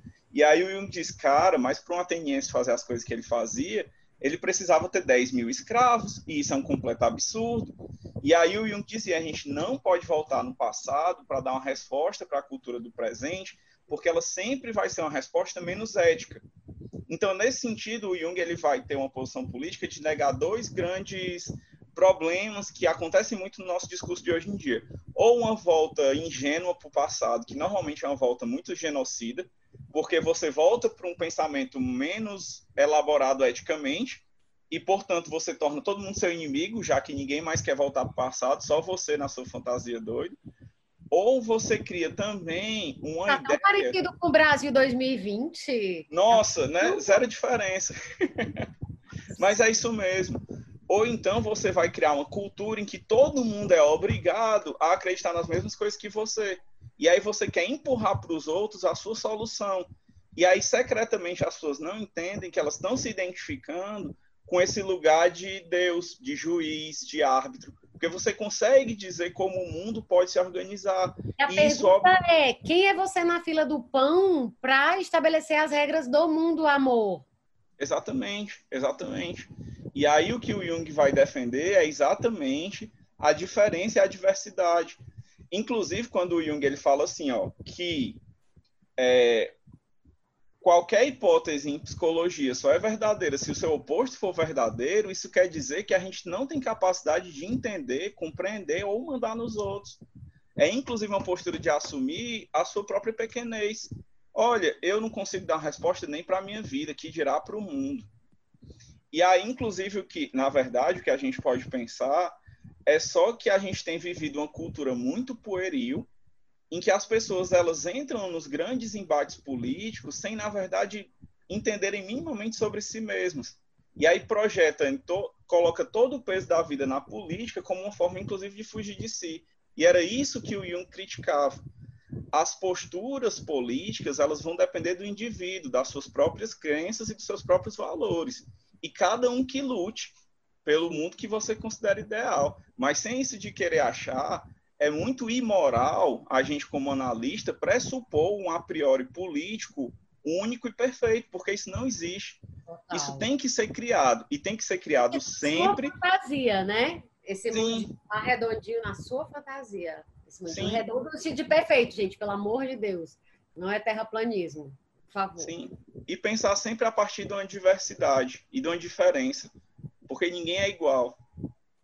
E o, o, lugar do Jung é esse, é que ninguém é igual. E obrigar os outros a ser igual a você é uma vontade de poder filha da puta. E só vai piorar as coisas. Muito bom. Heráclito, tu quer é, comentar alguma coisa antes da gente seguir? Heráclito tem que fazer algum tipo de como que ele fica meditando, ele fica parado. Quando a gente acha que a conexão dele caiu, travou. Ele faz agora mímicas. É, eu vou, vou, passar um pouquinho, dar uma, uma rápida pincelada nessa questão da, da, do sofrimento, do motivo que faz a gente olhar para o céu, né, em busca da solução, é, porque reitera o que o Fernando falou, mas acho que é uma coisa importante, porque eu acho que é um ponto fulcral desse episódio. É, o, o, o Jung fala que o fundamento para esse tipo de boato, tipo dos OVNIs, é, é uma tensão emocional que tem a sua origem numa situação de calamidade coletiva, ou seja, de perigo, ou numa necessidade psíquica vital. E aí, mais à frente, ele fala: tais tipos de sintomas, como. Ai, como isso é maravilhoso! Como convicções anormais, visões e ilusões, aparecem também no indivíduo somente quando ele está psiquicamente dissociado. Isto é, quando aconteceu uma divisão entre a atitude da consciência e os respectivos conteúdos opostos do inconsciente. Daí ele complementa. Na atuação, na atual situação, cara, isso aqui isso foi escrito em 1958. Nós nem éramos, nós nem estávamos ainda nesse planeta nas formas que estamos hoje, né? Estamos lá outro tipo, é, estávamos em outra forma, não nesta que está manifesta hoje. A gente era nessa época anjos pleidianos. Pronto, exato. Então ele fala, olha como é que ele descreve. Na atual situação de ameaça do mundo, é, em que se começa a perceber que tudo pode estar em jogo, a fantasia produtora de projeções, aí aquela mesma fantasia que produz sonhos, né? A fantasia produtora de projeções amplia seu espaço para além do âmbito das organizações e potências terrestres, para o céu, isto é, para o espaço cósmico dos astros, onde outrora os senhores do destino, os deuses, tinham a sua sede nos planetas. O nosso mundo terrestre está dividido em duas partes e não se pode ver de onde é, poderiam vir decis, é, decisões e ajuda. Mais à frente ele complementa. Por isso, aparecem sinais do céu, seres superiores numa espécie de naves espaciais maquinadas pela nossa fantasia tecnológica. E aí ele fala mais um pouco sobre o medo, eu quero falar disso aqui, vocês já, já pincelaram isso em alguma medida, mas fechando essa questão do medo, antes da gente entrar no simbolismo do, do, do círculo e do redondo. É, o Jung fala: o medo é uma confissão de inferioridade em que a pessoa, assustada pelo caos, almeja uma realidade firme e palpável, a continuidade do já existente e a satisfação da mente, a cultura, quem tem medo está ciente de que a desagregação do nosso mundo é o resultado da insuficiência dele e que a este mundo falta algo essencial que poderia evitar o caos. Contra o estado fragmentário do passado, o mundo tem que contrapor o anseio de ser total e inteiro. A ausência de imagens de totalidade, utilizáveis ou pelo menos acreditáveis, cria uma situação que equivale a uma tábula rasa, na qual é, algo poderia aparecer. O fenômeno dos OVNIs poderia ser uma aparição desta espécie. Gente, se você está ouvindo esse podcast, volte. Pelo menos até a parte em que eu começo a falar, o medo é uma confissão de inferioridade, porque isso é a descrição da maior parte do mundo. Eu vou ficar só no Ocidente, do mundo ocidental hoje. Gente, as pessoas estão acuadas. Eu nem vou falar de pandemia, tá? Isso uhum. pré-pandemia. Pré-pandemia, você já tem um monte de gente que não consegue lidar com angústia, como falou lá o Fernando há pouco, e que está tentando é, dar respostas simples para. O que eu estava dizendo é que essa, essa, essa, essa, esse trecho, esse fragmento do Jung, que ele começa falando que o medo é uma confissão de inferioridade, é muito a descrição do que a gente vê hoje, para falar do, do Ocidente só. É, mesmo pré-pandemia, né, você tem uma angústia, um, questões diante de um mundo extremamente complexo, como sempre foi, como em larga medida a gente nunca teve as grandes respostas, né? E, e as pessoas dando, sabe, é, é, é qualquer tipo de resposta que, que pareça fácil para elas evitarem olhar para o próprio caos, né? Tanto interior quanto, quanto externo. E eu estava dizendo isso, que isso é mesmo no, mundo com pandemia, isso só Piorou. Fica mais exponencial, né? Mas, mas, enfim, eu fico lendo isso e disse, gente, por favor, esse homem escreveu isso em 1958.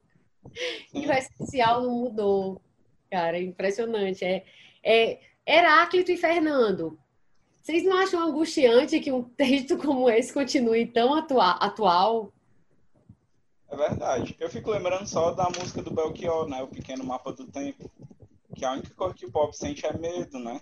E é muito verdade. É isso. É. É, eu acho que a gente tem que entender que o fenômeno religioso ele está acontecendo o tempo inteiro na política. Né? Justamente porque não é um fenômeno religioso genuíno. Então, é real, tem gente que de fato acredita que o Bolsonaro ele é um escolhido por Deus. E é um mitologema que está presente desde o Egito, desde a Mesopotâmia. São deuses reis. Ou são reis apontados durante séculos na Europa. A noção do direito divino dos reis de governar sustentou o poder dos absolutismos monárquicos por todo o continente europeu. O, o, o rei do, do Japão ele é descendente de Amaterasu. O imperador do Japão é descendente de Amaterasu. Os imperadores chineses eles tinham um mandato do céu para governar. Esse mesmo mitologema, no, no sentido que o Jung chamava os arquétipos de dominantes, ele está presente como uma força propulsora social.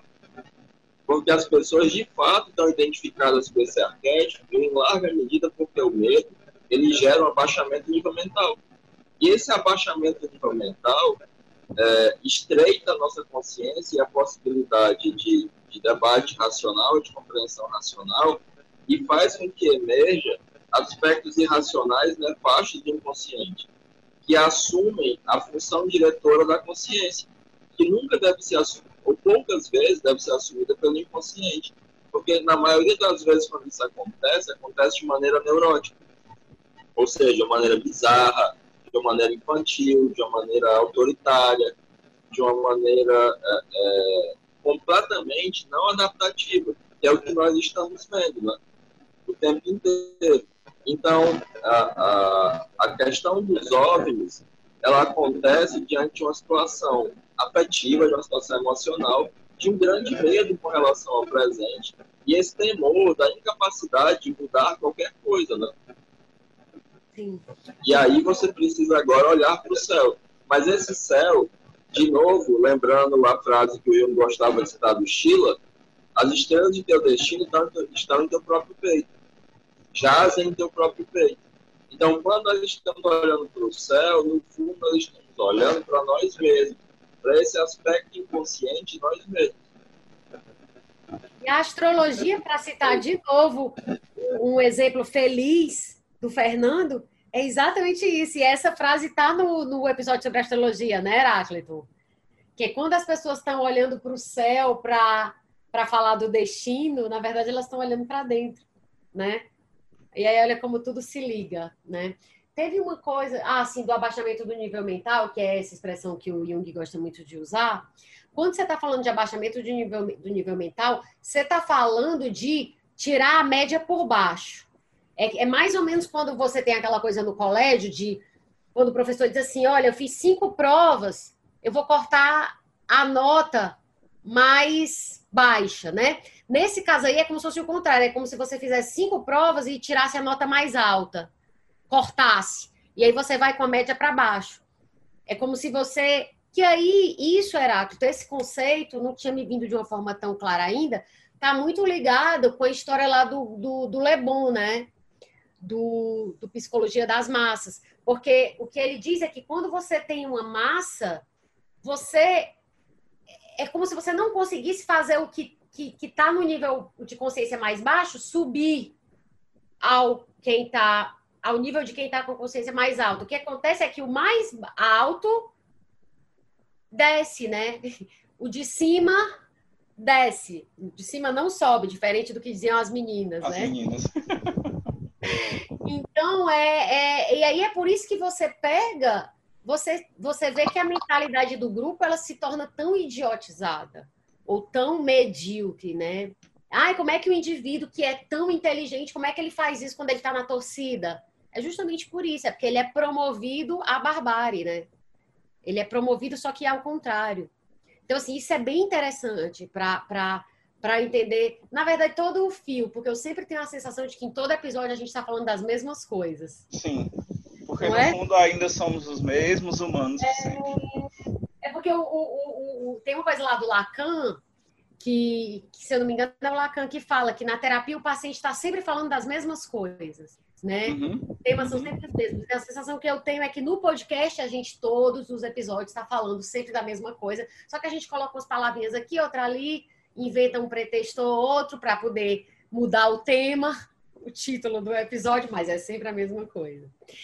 É, então, gente, agora vamos entrar numa coisa que eu acho que é muito importante, é que a gente vai chegando à metade do roteiro, que tem 11 páginas, e agora a gente está indo para a sexta, que é a questão da forma de círculo, que aí agora eu acho que é onde vocês vão sambar de salto 15, porque vocês estão loucos para chegar essa hora. Eu tenho certeza, não tentem me enganar.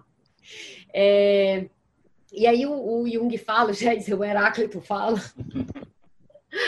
o Heráclito fala, é, o, o, o Jung fala nesse mesmo livro, é, que a gente vai de novo, a gente vai citar nas dicas para quem quiser ler completo e vale super a pena.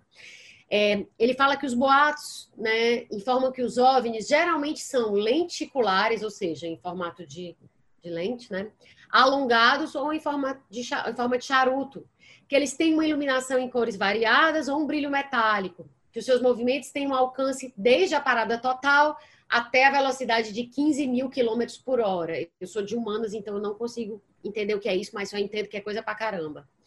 E que, em certos casos, a sua aceleração seria fatal, caso um ser, semelhante ao ser humano, o estivesse dirigindo. A sua trajetória descreve ângulos que só seriam possíveis a um objeto isento de força gravitacional. E aí toda história de OVNI, os especialistas ou as pessoas que estão observando dizem, nossa, um corpo que a gente, como a gente conhece não conseguiria chegar a essa velocidade, porque, enfim, está fora dos padrões da, da, das leis que a gente conhece. E aí, é, o Jung, ele fala que os, os corpos redondos, isso ele não fala só nesse livro, não, ele fala em, em várias outras obras dele, obviamente. Os corpos redondos são formas semelhantes às que o inconsciente traz à tona através de sonhos e das visões. E aí ele fala que ele, ele escreve que nesse caso devem ser encarados, né, como sim, os, os círculos devem ser encarados como símbolos que representam de forma visível um pensamento não pensado conscientemente, mas só potencialmente, isto é, no inconsciente ele se encontra disponível de forma não visível, né? Só através do processo de conscientização ele alcança um, um estado visível.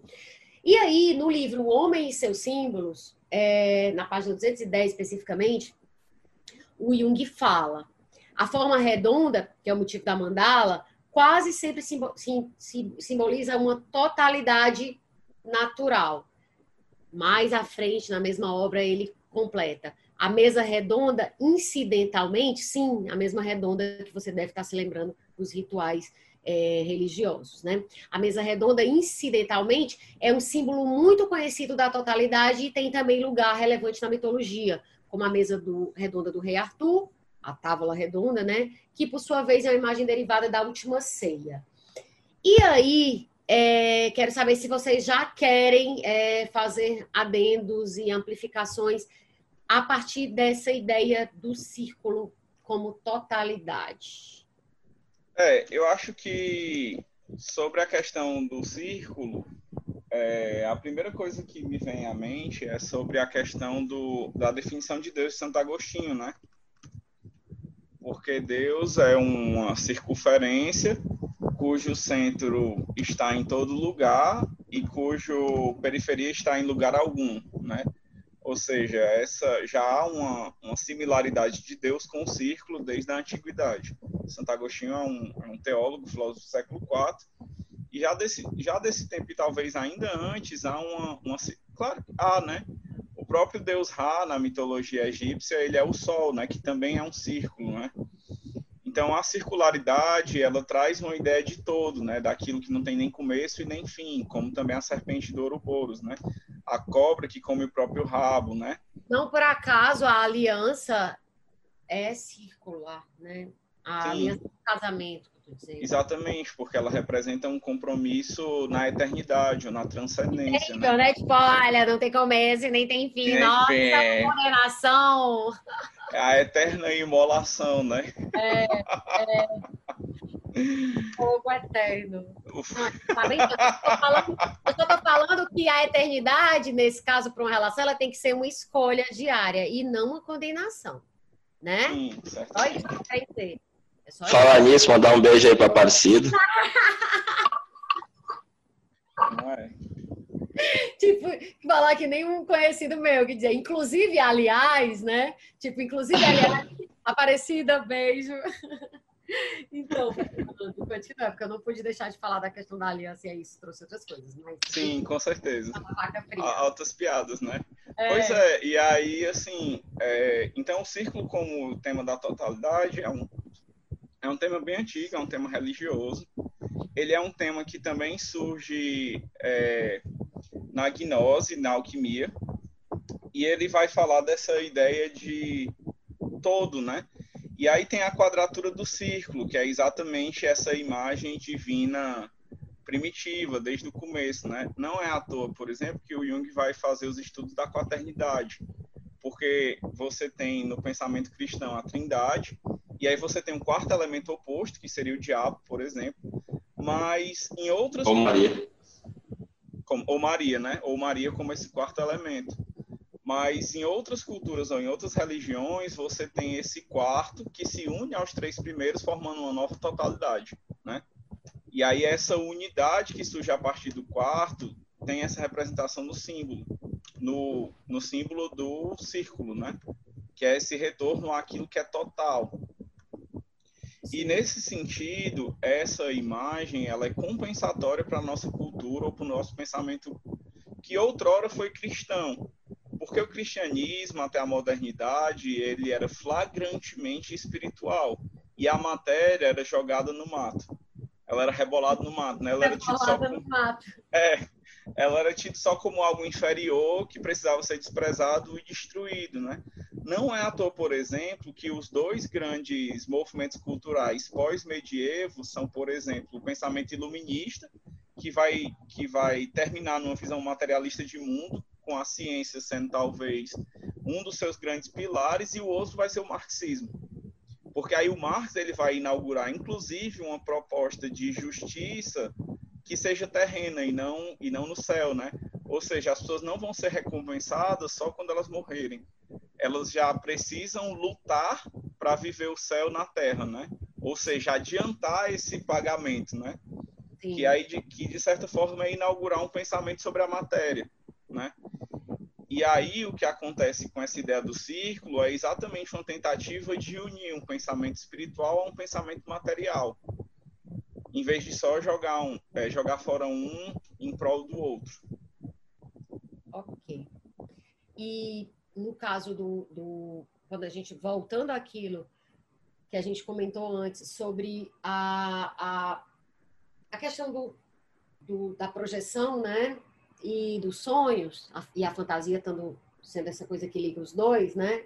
Porque nos dois casos é a fantasia que gera e é algo que você não tem controle, é algo involuntário. É, o, o Jung fala que as figuras de um boato elas estão sujeitas às mesmas regras da interpretação dos sonhos. Daí ele escreve: se aplicarmos estes princípios ao objeto redondo percebido, independentemente de ser um disco ou uma esfera, obteremos tranquilamente a analogia com o símbolo da totalidade, a mandala, que em sânscrito significa círculo. Muito familiar entre os peritos em psicologia profunda. Este símbolo não representa de modo algum uma invenção, uma nova invenção, pois, por assim dizer, sempre foi onipresente e existiu em todos os tempos com o mesmo significado. Obviamente, já que é uma imagem arquetípica, né? Sem ter uma tradição externa, aparece também repetidamente entre os homens modernos. Ora, como um círculo que delimita e protege, ou seja, que tem, cria um campo de proteção ali, que é, a partir dali o diabo não te pega, né? A partir daquele círculo uhum. dentro o diabo não te pega, por exemplo. Ora, como acha... É engraçado que eu fico citando Jung e fico metendo meus comentários no meio e as pessoas devem ficar pensando que o Jung falou umas doidices. Não, quando é a parte mais séria, é o Jung. É porque senão eu vou ficar dizendo, fecha aspas, abre aspas, fecha aspas.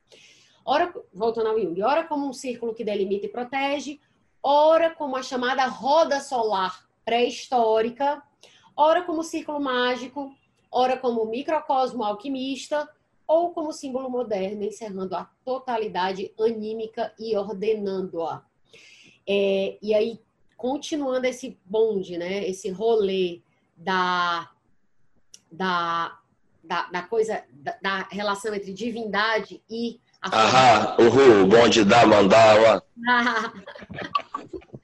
Isso. Aí ele fala algo também muito. Cara, esse livro tem páginas que estão destacadas por inteiro. Assim, tão, tão loucamente maravilhoso. E quando ele fala do número como a ligação entre o físico e, e, e o... o... psicológico. Gente, não tem estrutura, acabou para mim, morreu, era, enfim, maravilhada demais.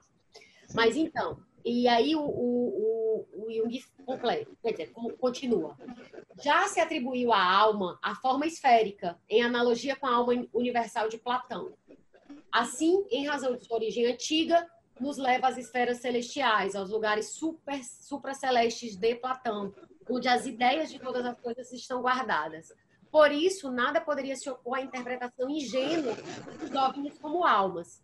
Eles naturalmente não representam o nosso conceito moderno de alma, mas muito mais uma imagem involuntária, arquetípica, ou seja, mitológica, de um conteúdo inconsciente de um rotundo, que é redondo, né, em latim, que exprime a totalidade do indivíduo. Descrevi e defini este quadro espontâneo, espontâneo como a imagem simbólica do si mesmo, particularmente como a totalidade composta de consciente e inconsciente, ou seja, o redondo ele é o símbolo máximo da integração, né?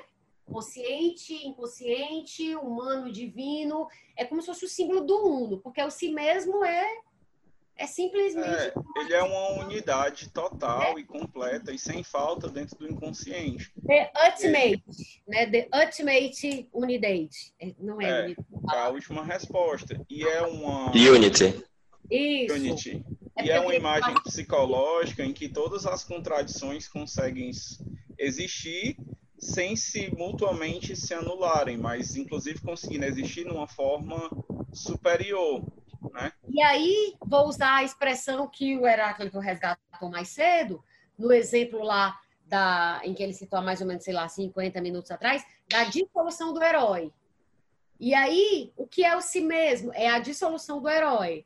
Porque aí não tem mais dualidade, não tem mais bem e mal, não tem mais consciente e inconsciente, porque é simplesmente a integração.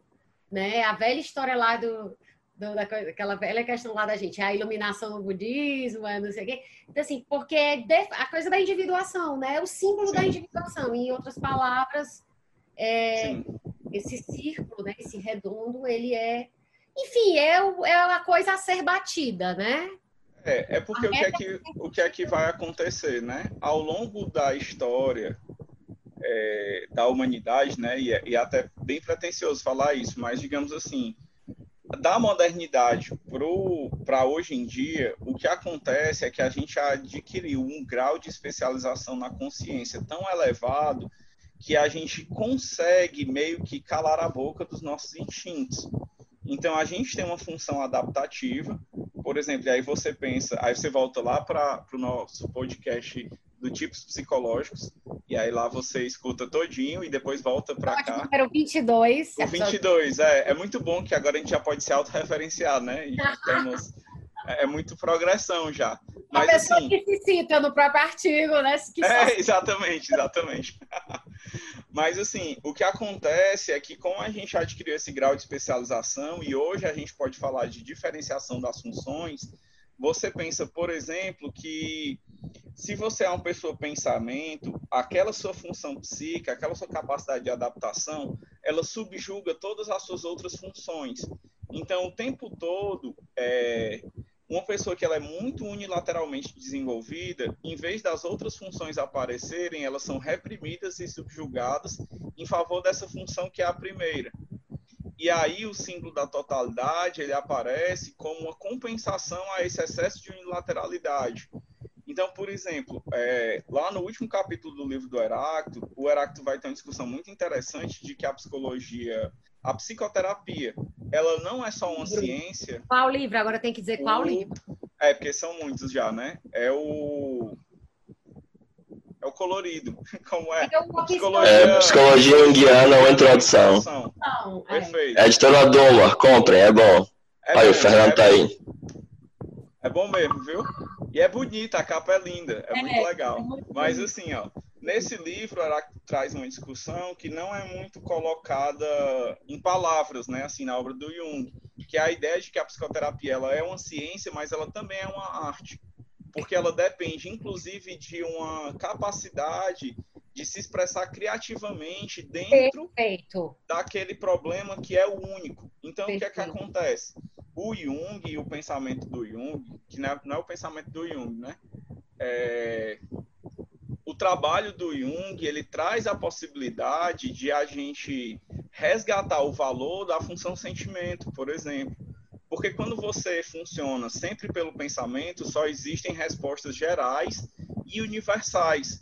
Porque o pensamento ele tem essa característica é, universalizante. Já o sentimento ele funciona sempre pelo particular, sempre pelo individual. E aí, por exemplo, você pega o conceito de sincronicidade e ele não existe, por exemplo, para atacar a ideia da causalidade ou para atacar a ciência, mas para que a gente possa pensar de maneira ocidental nos fenômenos que não se repetem estatisticamente. Fernando, mas isso... tá... Bicho, a senhora está muito destruidora mesmo hoje, viu? Nossa, ah. gente, Fernando não é gay, vou logo dizer, Fernando não é gay, ele poderia ser, mas ele não é, inclusive ele é casado com a Larissa, a questão não é essa, a questão é porque esse é um bordão muito famoso aqui no Ceará, não é? E aí eu não, não pude não dizer, porque isso... É um choque de monstro mesmo, que é a outra é. parte desse bordão aí. Choque de monstro. Meu Deus do céu, tô apaixonada, tô amando. Larissa, mas não é apaixonada no mau sentido, é no bom sentido, é intelectual. Mas eu tô ótima, tô adorando demais, tô me sentindo super bem. Sabe por quê? Porque tu não tá tímido e o Heráclito tá totalmente espontâneo, tá tudo ótimo. Eu tô lendo os pensamentos do Heráclito, a gente tá intuitivo unido, é verdade. Então, eu tô inclusive sentado no chão em lotos aqui, então tá tudo tá jovem místico assim. É, tá, tá tudo resolvido. É, é verdade. Então, mas voltando ao que tu estava falando, do, porque foi muito bom, eu me empolguei tanto que te interrompi, oh meu Deus. Não, então... mas é isso mesmo. É, o pensamento do Jung, né, que não é um pensamento na verdade, né, é muito mais do que isso, mas assim, a, a elaboração que o Jung faz sobre o psiquismo ocidental, sobretudo, né, que isso é uma coisa importante, porque o Jung ele só vai falar a partir dele mesmo, né, e o método do Jung, inclusive, é uma forma da gente perceber, por exemplo, o Jung ele dizia que a psicologia dele era crítica, mas era crítica porque a gente criticava os nossos próprios pressupostos, né? Então há uma inversão é, epistemológica e histórica incrível, porque em vez da gente olhar o mundo como algo fora de nós, a gente vai discutir a nossa percepção do mundo. Sim. Que é o único lugar que é possível, porque fora disso a gente está sempre falando de metafísica. Total. Que é isso que as pessoas não entendem. Ah, porque o Jung é espírita, é gnóstico, é religioso, é ateu. Não é isso. Ele vai falar das coisas a partir de como a gente pode percebê-las. Isso, daí o sentido de crítica se similar ao de Kant, né? Perfeito. É crítico porque não se pode, não se diz mais do que se sabe. Exatamente. É o sentido Exatamente. da crítica em Kant, não se dizer mais do que se sabe, né? Ou seja, pois também é. conhecido também como humildade intelectual, né? tem uma coisa aí de humildade intelectual, de você ter noção dos limites e de como o ponto do, do qual você fala, como o seu filtro subjetivo, ele interfere no resultado da sua... Exatamente, porque ele é o que existe. É por isso que a gente tem que assumir a nossa equação pessoal, porque a gente só pode falar a partir de nós mesmos. E isso, inclusive, permite que as outras individualidades possam surgir. Que isso é uma coisa que o Jung fala: olha, a gente não tem como saber a verdade do mundo. A gente sempre está tateando as sombras. Então, tal hora, a nossa experiência de mundo é só uma fração. Então, sempre vão ser várias frações. É por isso que tem gente que se entende tem gente que se desentende. Ninguém está acima da humanidade. Só que esse é o lugar que a gente se coloca. E isso é péssimo. Porque a gente está identificado com esse, com esse círculo, né? E, na verdade, essa fantasia dos OVNIs vem dizer assim, Ei, mas peraí, porque vocês não são isso tudo aí não, que vocês estão achando não. Pelo contrário, né? É bom dar uns passozinhos para trás e reconhecer a fragilidade. E aí tem um sonho que o Jung vai, vai relatar, que é lá na parte do, do OVNIs e os sonhos, né? Que Sim. tem uma paciente que ela vai sonhar com uma aranha metálica voadora. E aí essa aranha metálica, ela desce até bem embaixo do, até bem perto do chão, e ela sai conclamando as pessoas para uma espécie de prece, né?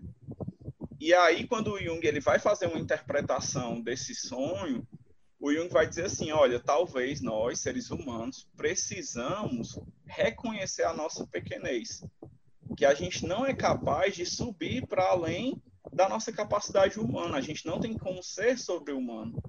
E aí o Jung vai pensar, inclusive, que essa aparição do OVNI não é, inclusive, uma compensação dessa nossa identificação com o que é supra-humano. Porque o sentido do sonho, inclusive, é que a gente precisa ficar embaixo e não tentar subir. O OVNI precisa descer também. Ou seja, a gente precisa se lembrar da nossa humanidade. E aí é claro que toda afirmação em psicologia só é válida se o seu oposto também for verdadeiro, né? Isso é, é muito importante lembrar. Fala, Arax. É, é, bom lembrar do contexto da ameaça nuclear, né? E que esse, quando a primeira bomba atômica no projeto Manhattan ela foi detonada, é, os cientistas, me fugiu o nome dele agora, eles citam um verso do Bhagavad Gita, né? De eu me tornei a morte. Eu me tornei o destruidor de mundos. Eu me tornei a destruição. Eu agora sou o destruidor de mundos, que é uma tradução mais próxima do sânscrito, né? Não é o Eisenhower? Eisenhower era presidente, não? É, do, dos Estados Unidos. Eu, eu lembro, eu lembro, mas não, não, não destaquei essa passagem no roteiro, mas lembro. Lembro disso, de ter visto isso. Engraçado, Heráclito, citar isso agora, porque a, a, a, próxima coisa que eu ia. E tu não, eu sei que tu não tá com o roteiro aí, porque tu, enfim, tu não tá. Enfim, eu tenho a sensação de que tu não tá com o roteiro aí perto. Mas ele fala. Fala que eu tô no celular, não tô no computador, não. Ah, tá. Porque ele eu tô aqui na sala que o bicho tá descarregando. Aí eu tenho que deixar ele. Mas foi exatamente que ele estava ele, no, no, próximo parágrafo que eu ia rele, é, colocar em relevo justamente isso. Que ele cita que da, situa da situação mundial, né, da época, daquele momento, estava mais do que nunca propícia é, para a despertar uma, um acontecimento libertador extraterrestre, porque ele diz, se uma tal expectativa não tem força para despontar mais nitidamente é porque ninguém mais está tão firmemente enraizado na cosmovisão dos séculos anteriores, anteriores para poder considerar como natural a intervenção do céu.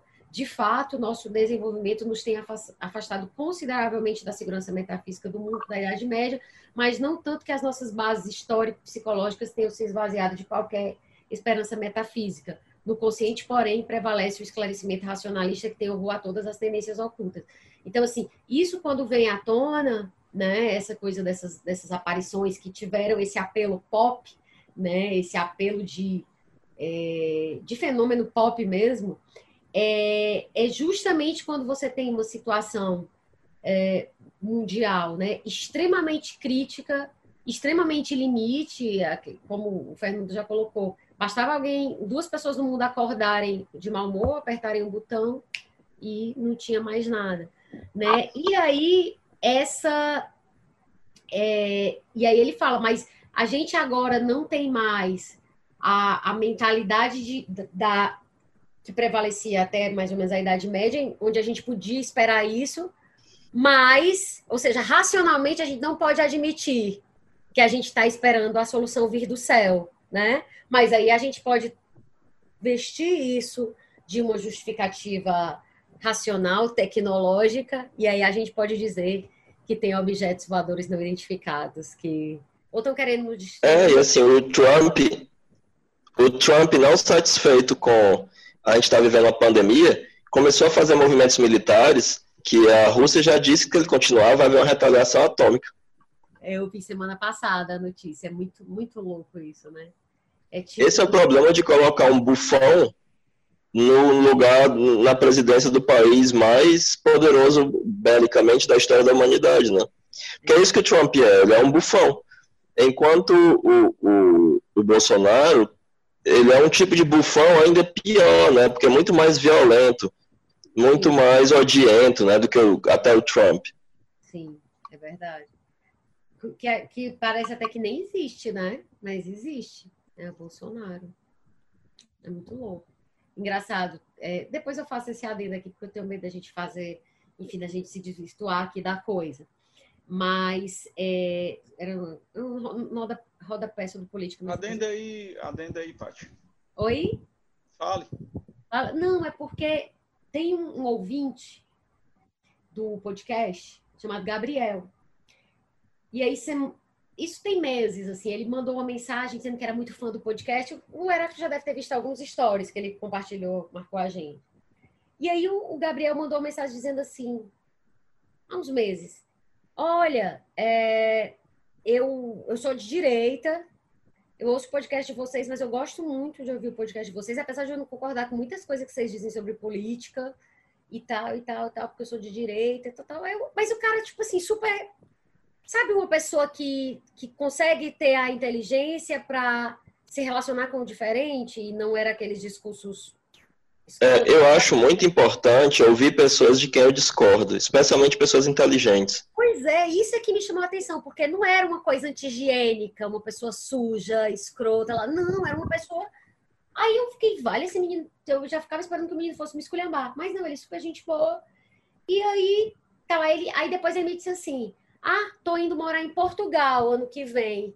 Olha aí, eu de direita indo morar num país de esquerda, que tem um governo de esquerda.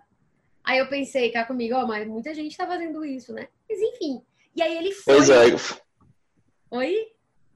É, é, é, muito interessante esse movimento, assim, né? Para fugir do comunismo, vamos morar num país é. socialista. Não parece ser o movimento dele, né? Não, não foi. Mas eu acho, assim, eu não tenho é muito importante, eu acho, que exista uma posição de direita pra, na democracia.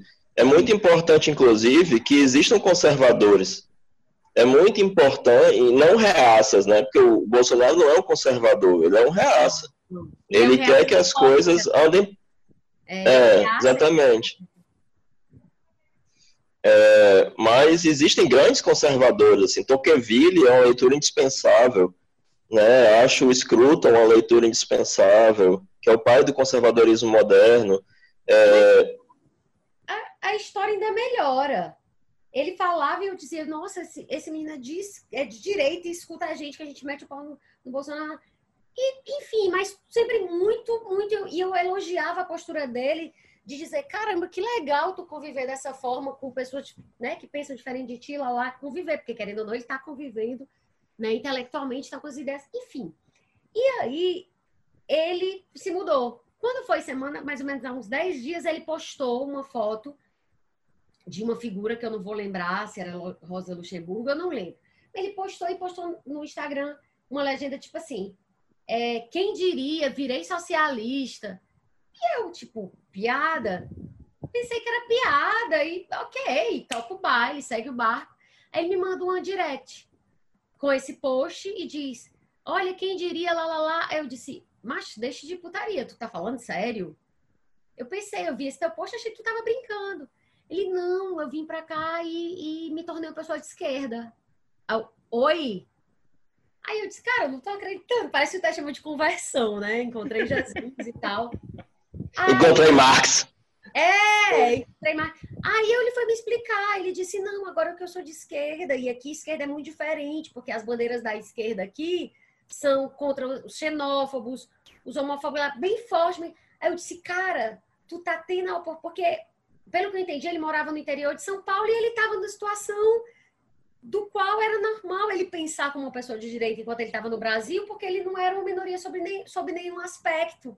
Então não havia contra o que lutar, não tinha muito sentido uhum. se envolver na causa de outras pessoas e não era nenhuma causa dele. E aí o que eu achei interessante, aí ele disse, eu falei, cara, eu acho independente de qualquer coisa, eu acho maravilhoso. Já eu já elogiava a sua postura antes, porque você conseguia lidar com um tipo de, de, de pensamento que não era o teu, e de forma muito respeitosa. E agora você ter a humildade de mudar de opinião, porque a realidade te chacoalhou e tu aberto para mudar e dizer isso, eu acho fantástico, assim. Eu acho fantástico. E, e, e alguém pode dizer, ah, mas você está dizendo isso porque ele era opção de direita e agora ele pensa no espectro político que é mais que é, que é dentro do seu. Não, mas eu, eu, eu sou capaz de ouvir pessoas que sejam liberais de verdade, não esses liberaloides oportunistas, mas pessoas. Vive citando o Popper, que era um liberal, né? Por exemplo. É, próprio Popper. Então, assim, eu acho, cara, que o diferente dá pra gente reconhecer, a gente tem a obrigação, inclusive, de reconhecer, porque senão a gente vai estar dizendo tudo que a gente falou até aqui agora, nesse episódio, inclusive. Cara, mas, eu e o Fernando, a gente conhece um menino ah. que era super libertário.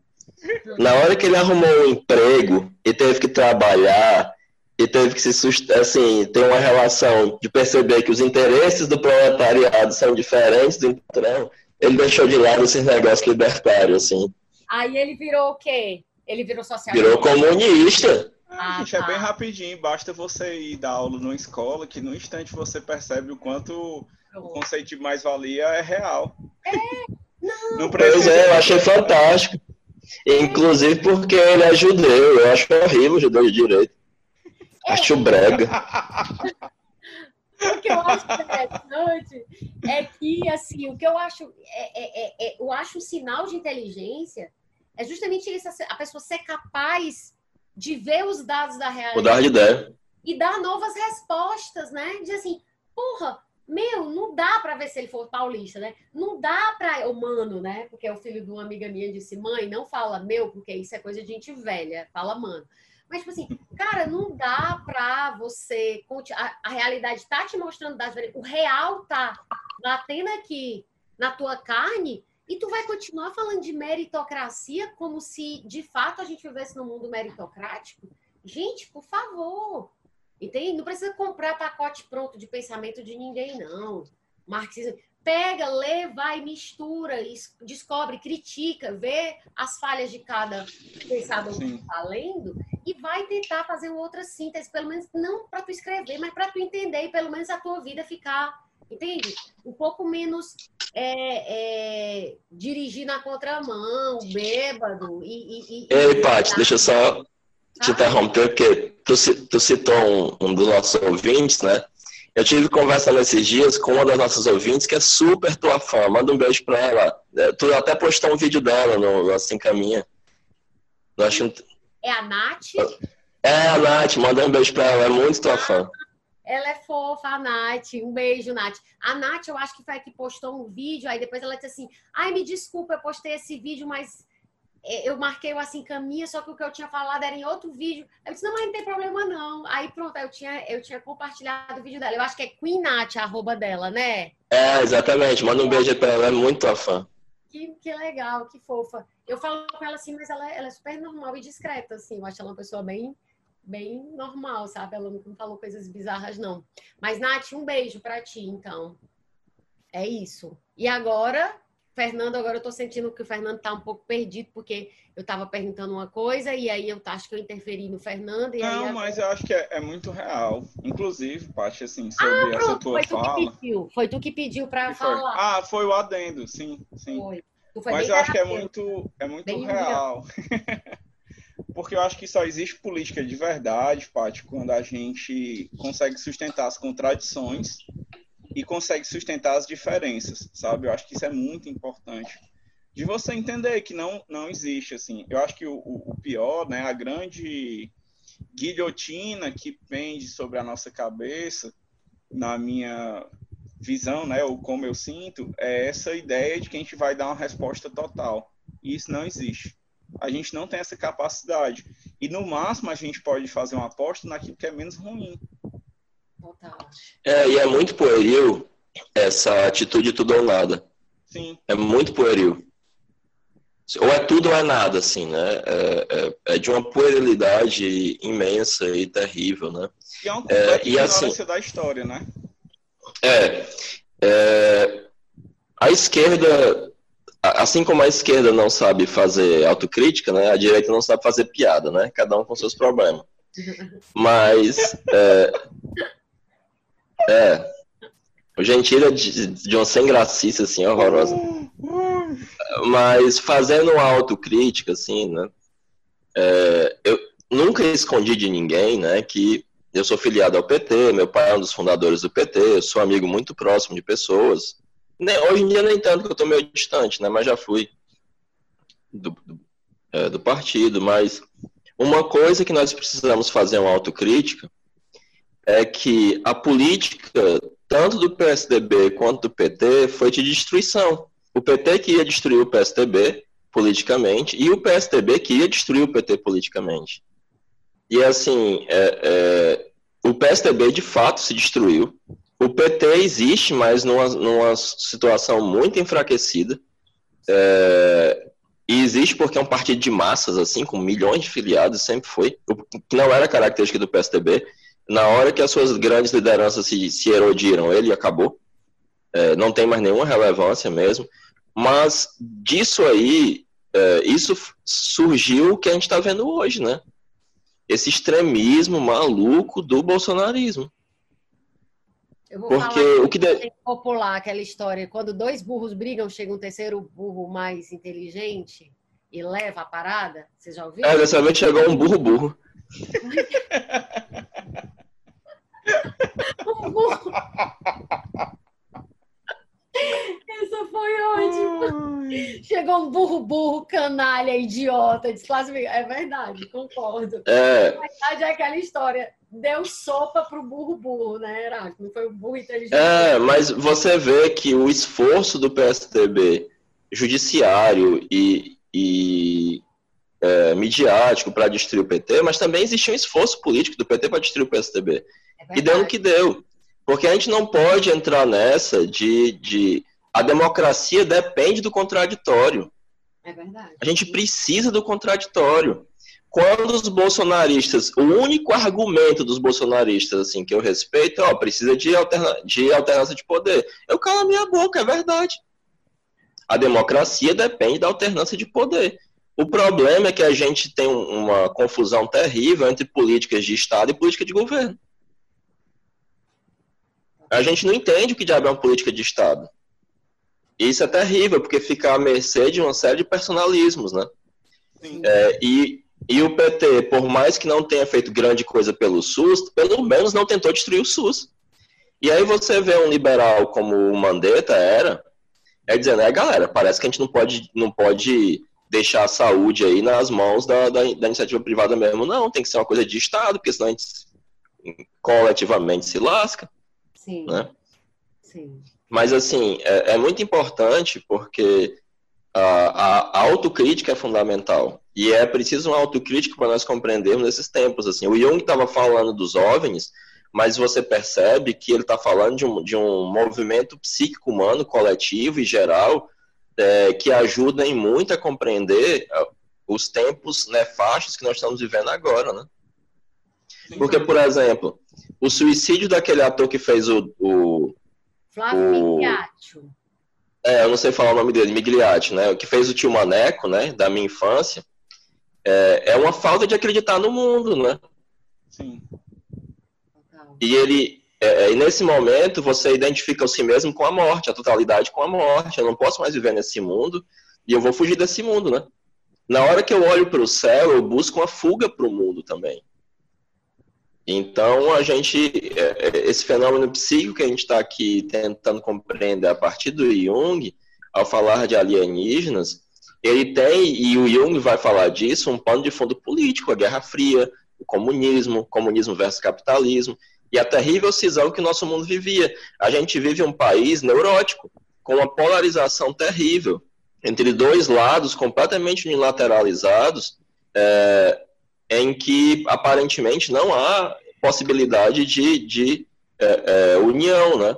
E é isso que a gente está vivendo hoje em dia. E para onde é que a gente está olhando, né?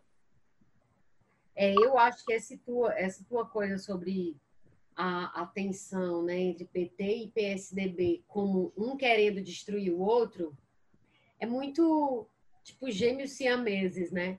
É, porque eram muito parecidos em muitos aspectos, né? É bem aquilo do, do, do, do, torcedor mesmo de futebol. Qual é a grande diferença entre ser torcedor essencialmente do time A ou time B da cidade? Olha que eu não citar nomes já é sintomático. Sim, sim. Coisa. Mas, né? Então, assim, talvez aí PT e PSDB haja muito de narcisismo, narcisismo das pequenas diferenças também. E é muito bem, bem colocado isso, Heráclito, sobre É, dentro dessa briga, chega um terceiro burro mais burro, né? Nesse caso, muito bem observado, e leva todas as fichas da, da mesa, né? Leva todo o jogo, arrasta. É verdade. Isso é uma, é uma coisa que eu não tinha pensado. Não tinha pensado sobre isso ainda, essa questão do PT e do PSDB é, querendo se destruir e, e dando margem a, a uma terceira coisa que é bem pior do que os outros dois, né? Do que os, do que, do que, do que seriam os outros dois individualmente, assim. É punk. É, vocês querem falar mais alguma coisa sobre isso ou a gente pode andar mais um pouco, avançar mais um pouco é, sobre essa questão do redondo? É, eu acho que tem um ponto que é muito importante dentro desse texto do Jung, que é pensar nos OVNIs como uma figura de mediação, como um mediador, né? O Jung ele vai ter uma discussão sobre três instintos básicos que a gente tem, que ele vai falar do instinto sexual, o instinto social e político e o instinto religioso, né? E aí o que ele dizia era que o instinto religioso, é, quando ele estava presente, ele tinha a capacidade de libertar o homem da sua coletivização e massificação pelos dois instintos anteriores, né? Então, o que ele falava era que quando a gente conseguia minimamente chegar num grau de consciência, digamos assim, desses três grandes poderes, a gente conseguia talvez se libertar dessa pressão, né? Porque o mundo como ele está hoje é um mundo que exige uma espécie de resposta total. Então, para o bolsonarismo, a gente só vai estar tá livre quando o último comunista morrer, né? O que é um completo absurdo, é uma barbárie, a gente vai matar uma galera. Mas tem também uma galera hoje em dia que acha que tem que matar todos os bolsonaristas, né? Por exemplo, isso é só um exemplo, né? Então, todo o, é, é, a felicidade, ela está totalmente deslocada para um eixo coletivo. Então, a gente é incapaz de viver a vida porque há um problema mundial e global, e inclusive a gente tem uma fantasia de que a gente vai resolver isso de uma vez por todas. E isso é um completo absurdo, né? E aí, quando os OVNIs aparecem dentro dessa mitologia contemporânea, eles são uma possibilidade da gente se voltar para o inconsciente, para também buscar uma realização dentro de nós. Então, não é uma desvalorização da política, pelo contrário, é uma complementação de uma vida interior que, inclusive, consiga ajudar a gente a viver o social e o político de uma maneira melhor. De uma forma mais saudável e não como um, um escape é, e como um. um é, é, de fato um escape para frustrações, para coisas que você não, não quer olhar e aí você projeta fora. Você não quer olhar Sim. dentro, projeta fora. E me parece que esses sujeitos mais éticos aí, que um processo de de olhar para si mesmo ele acaba gerando, eles certamente teriam uma vida política, uma vida social. Quer dizer, tudo indica que eles teriam uma vida social e política, uma vida melhor, né? Com mais consciência, com menos projeção. É, pois é, é muito importante lembrar que o Jung participava ativamente da vida política da Suíça. Olha aí. Sim. É, é e uma coisa que o Jung vai dizer é que quando a gente olha para o fundo da nossa alma, a gente encontra refletida a humanidade inteira. Então, na verdade, o que o Jung propõe com esse caminho de individuação e com o reconhecimento desse instinto religioso, que eu também poderia chamar de um instinto culturalizante ou um instinto mais consciente, ou uma tendência humana a tornar as coisas mais conscientes e mais democráticas, né, menos extremas, porque tudo aquilo que está no inconsciente não tem capacidade de decisão, nem de flexibilidade. Então, o inconsciente ele é autônomo, mas ele também é total. Uhum. Tudo que o afeto ele é total, ele é tudo ou nada. Então, eu não consigo negociar, eu não consigo discutir, eu não consigo debater. Eu só sou tomado por uma espécie de força que me leva a ser A ou B, né? Ou você é Jedi ou você é Sith, Sim. né? Sim, sim, sim. E sim. aí esse. Você é Marvel ou é DC, né? Ou é Marvel ou é DC, exatamente. Exatamente. E todo mundo sabe que o Demolidor e o Homem-Aranha não podem se separar. Vale o Demolidor é da Marvel também. Vixe, eu claramente tenho um lado.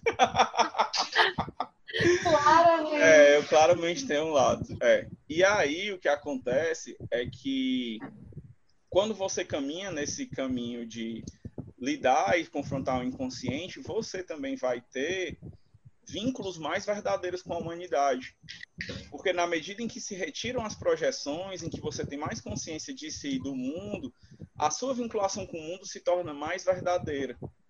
Né? Então, assim, é, na verdade, essa ideia de que a análise vai lhe alienar do campo político é completamente mentirosa.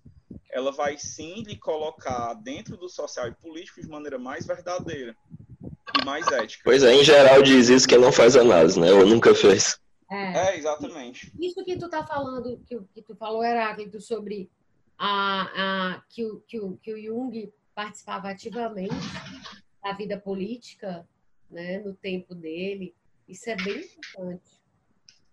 Porque as pessoas tendem a pensar que você fazer terapia e você voltar para dentro é aquela velha história do individualismo versus individuação, né? As pessoas acham que é individualismo, né? Que é algo que é só sobre o sujeito e pronto e que ele está desvinculado do resto, né? Isso é uma, uma verdade. Quando ao contrário, gesta uma participação mais intensa e genuína no coletivo. Pois é, exatamente. E aí, é, agora para a gente já ir para a última parte do, do conteúdo desse episódio, é, o Jung, eu queria entrar nessa parte que o Jung, quer dizer, nesse, nesse capítulo que o Jung fala do aspecto não psicológico dos OVNIs.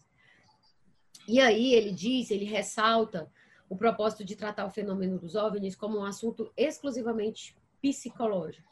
Porém, ele também realça o fato confirmado por muitas observações de que os OVNIs não foram somente vistos, mas eles também foram registrados no painel de radares e até fotografados, que é o caso desse, dessa notícia que fez a gente voltar né, a, a, a priorizar esse tema, que foi justamente aqueles três vídeos lá liberados pelo Pentágono para divulgação.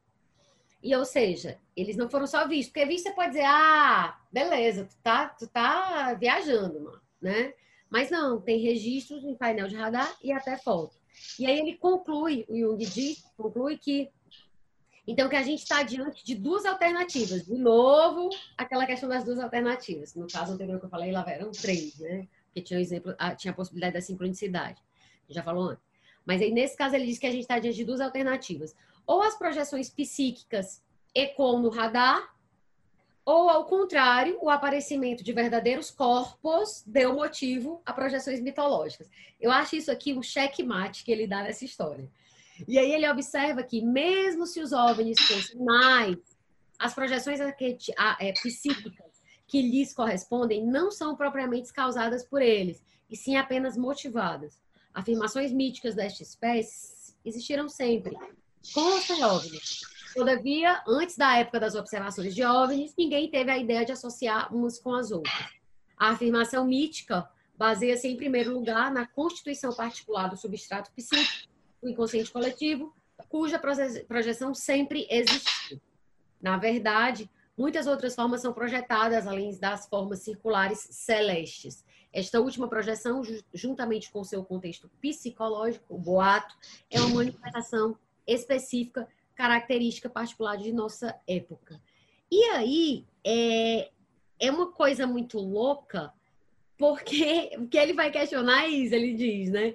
Ou as projeções psíquicas aparecem no radar, o que parece uma coisa completamente nonsense de a gente admitir, mas, ou ao contrário, apareceram corpos de verdades que aí as pessoas começaram a projetar né, é, é, mitologicamente em torno deles. E aí, é, o que, que vocês pensam sobre isso? O que, que vocês teriam a.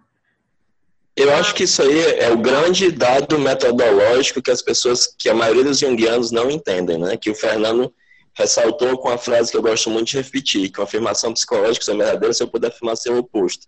O Jung está sempre pensando por antinomias. Então, o que é que significa psicologicamente dizer que as projeções aparecem no radar? Que pode ser um fenômeno sincronístico, em que a matéria se comporta como se fosse psíquica, que é aquele terceira via que tu tinha falado antes, do Jung, né? É, ou que nós não sabemos absolutamente nada sobre a relação entre psique e matéria. Né? É, ao mesmo tempo, dá um nó na de fato, dá, dá um nó na cabeça.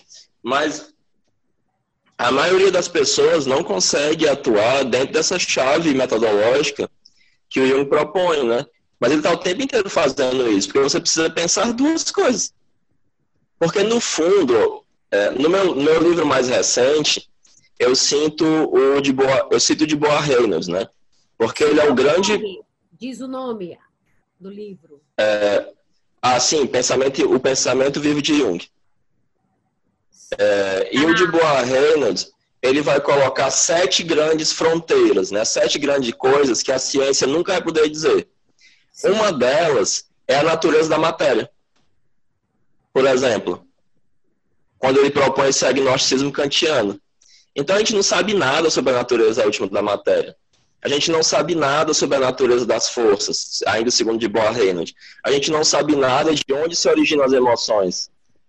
E a gente não tem como saber nada sobre isso, né?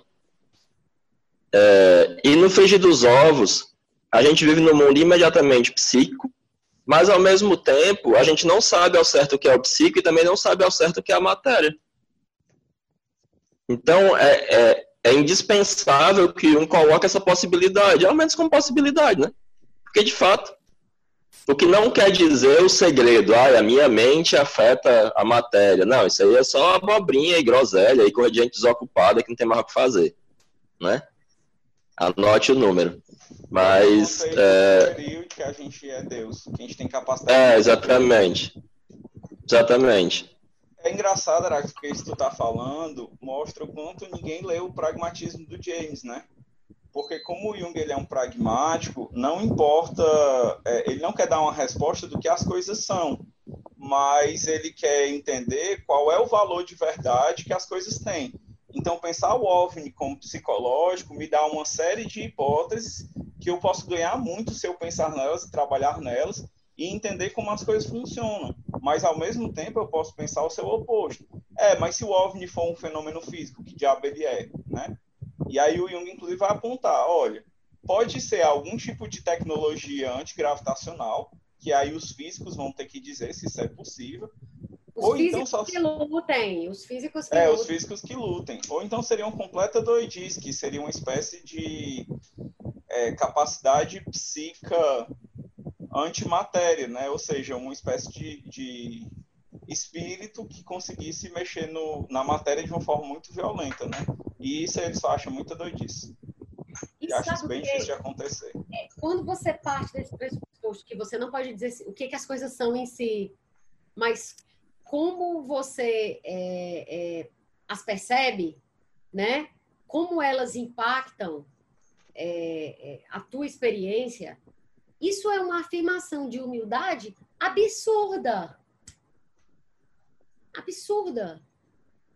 Cara, eu não vou dizer, eu não tenho como dizer qual é a verdade última, ou pelo menos não tenho agora. Pode ser que um dia alguém tenha, não sei. Mas eu posso dizer como é que isso é percebido por mim? Porque quando ele está falando do, do, do, OVNI, é exatamente isso que ele está dizendo, né? Que foi uma coisa que vocês já falaram com outras palavras aqui, que a gente já disse ao longo de, de uma... Cara, eu acho isso de uma inteligência, de uma humildade, assim, é... inenarráveis. Eu, eu não consigo nem qualificar, sabe? E aí é que vem a coisa do empirista, né? É, é, é, é é um empirista falando, né? É, eu já deparei com muitas pessoas que vieram falar comigo, tirar dúvidas, mas que na verdade eles estavam procurando uma coisa que a psicologia não tem como dar. Era uma certeza. Eram pessoas que estavam estudando alguma coisa espiritualista e que estavam em muita dúvida. E aí viam, não, mas e aí, o que é que eu faço sobre isso? Aí no fundo tinha que dizer. Você está latindo para a árvore errada mesmo. Tipo, amiga, não tenho nada bom para te falar. Tipo, não, não adianta me procurar. Uma coisa que eu lembrei, Paty, sobre isso do, do se o OVNI era um fenômeno físico, né? Sim. Eu fiquei muito pensando, por exemplo, em como havia uma associação dos comunistas com os marcianos na década de 60, 70, né? Porque assim.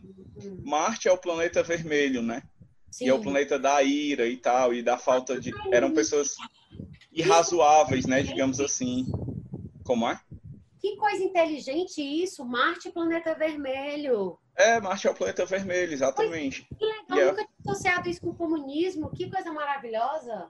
E é o planeta da ira, né? Então, para o ocidental, o comunismo, ele é tipo marciano mesmo, né? E é algo que a gente tem que temer e tal. Da e ira, da a... guerra. É, exatamente. Uhum. E, nossa, como nós somos superiores e democráticos e tal, aí a gente mata comunista para evitar que eles matem a gente. e a, é, puta merda, e a gente não evoluiu quase nada dessa lógica, entende? E aí tem toda essa produção é, cinematográfica, né, e tal, e tem aquele filme, eu nem sei como é, mas dos marcianos, acho que é Marte Ataca, né? Que tem já é o... mas eu não, eu não assisti, não. Mas é, e aí tem essa coisa da invasão dos marcianos, mas aí tinha essa coisa, inclusive, que comunista come criança, né? Come uhum. criancinha e tal, não sei o quê. Então, o, o, há uma desumanização, né? Desses supostos comunistas, né? E aí tu vê como um discurso está muito colado no outro. Sim. Entende? São duas coisas que funcionam é, em paralelo, né? Um é, um é um paralelo do outro. E aí, na verdade, a gente não sabe se está falando dos marcianos, se está falando desses supostos comunistas que são um desconhecido, ou se no fundo a gente está só reforçando nossos preconceitos. Porque aí o que eu não, o que eu não conheço em mim, eu vou ver no outro, né? De forma Sim. exagerada e de forma hostil. Porque toda vez que eu quero negar o meu inconsciente, ele aparece no mundo de forma é, é deformado, né? As coisas só tomam forma quando a gente olha para elas. Ou pelo menos psicologicamente é assim, né? E aí eu queria até citar agora uma coisa assim ultra polêmica, porque quando o Francisco de Assis, né, o medieval lá, o santo, ele estava no fim da vida, ele teve uma série de experiências místicas inacreditáveis. E aí essas experiências só foram relatadas porque um dos irmãos lá, que era o Frei Leão, é, o, o seguiu, né? E aí ele entrava na floresta e ficava lá rezando. E o Frei Leão narra que numa dessas experiências o céu se abriu e uma bola de fogo desceu e entrou no peito de, de Francisco, né? E ele ficou lá levitando. E, enfim, é um, é um bem dizer uma abdução, né? Sim. E aí é um paralelo exato para os fenômenos do fogo que o Jung vai falar tanto nos sonhos como nas pinturas, né? Que ele fala no livro, assim, é uma experiência muito parecida. E aí tem outra coisa muito interessante, que é, por exemplo, a aparição de Fátima. Porque Fátima tem duas coisas que é igualzinho que está no livro do Jung. Primeiro, logo no começo, os três pastorinhos de Fátima, eles vêm lá a Nossa Senhora, e ela leva ele para três lugares, levam eles para três lugares, que eu não lembro bem quais são as duas primeiras experiências, mas a terceira é uma visão do inferno. As três crianças veem um inferno. E isso desfigura a face deles. Eles ficam completamente irreconhecíveis. Essa imagem, inclusive, tem na internet até hoje, assim, é muito feio, né? E aí isso lembra o sonho lá da paciente do Jung, que ela vê o OVNI, o OVNI chega perto dela e ela fica com o rosto todo queimado. Que é também um paralelo da experiência de Moisés, que subiu no, no monte, recebeu as tábuas da lei e ficou com o rosto iluminado. Que é um paralelo da experiência do Jacob Bohm, que tem uma experiência do Deus, e aí ele fica com cara tão feia que ele passa um mês e as pessoas não conseguem olhar para ele. De tão horrível que é, né? E outro paralelo que tem nessa história da, da aparição de Fátima é porque no último dia é, Maria promete que vai aparecer para todo mundo. E aí se junta uma multidão de mais de 20 mil pessoas, se eu não me engano. E aí, quando ela aparece, o sol fica prateado, sai do lugar, começa a se mexer para cima e para baixo, para um lado e para o outro, de uma maneira completamente é, antigravitacional, da mesma forma dos OVNIs, e as pessoas relatam que o dia e a noite ficava passando em questões de minutos e as flores abriam e se fechavam. E eu fiquei, meu Deus, é um paralelo exato das aparições de OVNIs. E a questão é que, assim, né, como essa aparição ela foi, ela tá dentro da, da cultura católica, ela aparece de uma maneira cristianizada, né? Então não são os OVNIs, não é os alienígenas, é Deus, é a Virgem Maria mas é a mesmíssima coisa. Tipo assim, muda a cara do personagem, mas a estrutura arquetípica é a mesma. É a mesma. E tem a vantagem de ser um fenômeno da década de 20. Então nem existia ainda essa culturalmente essa história dos ovnis, né? Mas eu achei muito bizarro. Era era a Virgem Maria um OVNI, né? É, isso é uma coisa bem, bem. Era a Virgem Maria um astronauta? Era a Virgem Maria um astronauta? Exatamente. Essa é a pergunta. Heráclito, eu te perguntei, eu te perguntei só que o, o, o Fernando estava falando, e aí eu não quis interromper de novo. Mas sobre essa questão do, do Marte, dos marcianos com os comunistas, tu, tu, tu tem alguma coisa a pensar? Tu concorda, discorda, etc? Eu, eu não tinha parado para pensar nisso também, tenho, então... É porque é um grande, é um, é um, um outro objeto, né? É um outro desumano, é um, é, é, é essa, essa figura, né? essa, né? Esse, esse mitologema desse outro, ele não ser humano, isso está presente em diversas culturas. Talvez a versão mais recente disso sejam os orcs do Tolkien. Mas se você pega, é, por exemplo, o Gulliver, ele vai chegar num local em que as pessoas são muito pequenas, no outro local as pessoas são gigantes, no outro local as pessoas são cavalos. E você vai ter entre os chineses várias representações de estrangeiros com cabeça de cachorro, ou com braços muito compridos, ou pernas muito compridas. E em um local muito distante eles são imortais, é a Ilha dos Imortais, a Ilha dos e de fato, por exemplo, quando nós, na nossa discussão política, a gente desumaniza nossos, aqui no Brasil, nós desumanizamos os nossos opositores, especialmente o pessoal que fala essa história de comunista, né? É, e outro é... exemplo, chamar o Bolsonaro de ocoiso. Sim. É exatamente coisificação, é, é uma forma bem literal. Lembra quando chamava na, na, época das eleições, que ficou na moda chamar de ele de o coiso? É, quase aquele que é inominável, né? É, mas tal. tinha literalmente o coiso. O coiso foi assim, tipo, durante um tempão, foi tipo o coiso.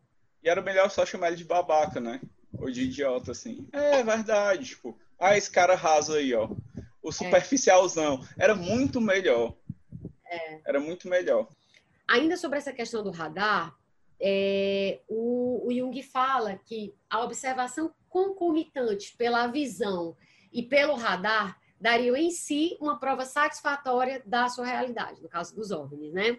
Mas, lamentavelmente, relatos confiáveis colocam um fim a esse raciocínio, pois dizem existir casos em que o olho vê alguma coisa, mas nada aparece no radar.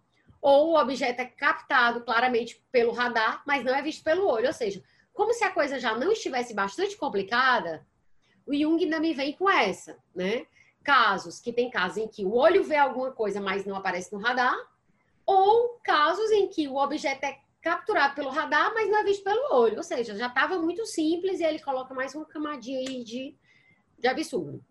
E aí Jung afirma que ele, ele não querer mencionar outros tantos relatos, ainda mais curiosos que esse, que se baseiam em testemunhos fidedignos, já que, por sua natureza monstruosa, eles submetem a uma prova dura demais a razão e a credulidade. Ou seja, ele tipo, eu vou poupar vocês de outras coisas que eu fiquei sabendo. É, e aí, ele continua dizendo: tudo isso, é claro, não contribui praticamente em nada para a explicação física do fenômeno, mas o aspecto psíquico desempenha neste fenômeno um papel tão importante que não pode ser deixado de lado. O levantamento desta questão leva, como as minhas explanações tentam demonstrar, a problemas psicológicos que tocam em possibilidades ou impossibilidades tão fantásticas quanto uma observação física. Como quem diz assim, gente, se for só uma, um fenômeno psíquico, já tem mato demais para gente, a gente carpir, né? Mesmo que não seja físico. Se aí Jung, se até mesmo os militares se sentem na necessidade de montar escritórios para compilação e supervisão de observações do gênero, então a psicologia, por sua vez, não só tem o direito, mas também o dever de fazer a sua parte no esclarecimento da obscura situação. É, é muito bom, né? Isso, eu acho isso, isso ótimo. Ele ainda dá uma alfinetada aí para a psicologia, dizendo: se liguem, vocês têm direito, mas também têm obrigação. É, e aí, assim, tem uma, uma, Falando sobre essa questão das, das formas cilíndricas, e ele fala das formas cilíndricas e redondas, né? E aí quem lê o livro vai ver que ele fala, ele relaciona com a questão sexual também, mas não limita só a isso. Aí tem crítica ao Freud, né? Como vocês devem lembrar. Ah, porque o Freud diz que tudo é sexual, pode ser também, mas não é só isso. Enfim, é legal, vale a pena acompanhar a treta. Eu recomendo, é um livro muito bom.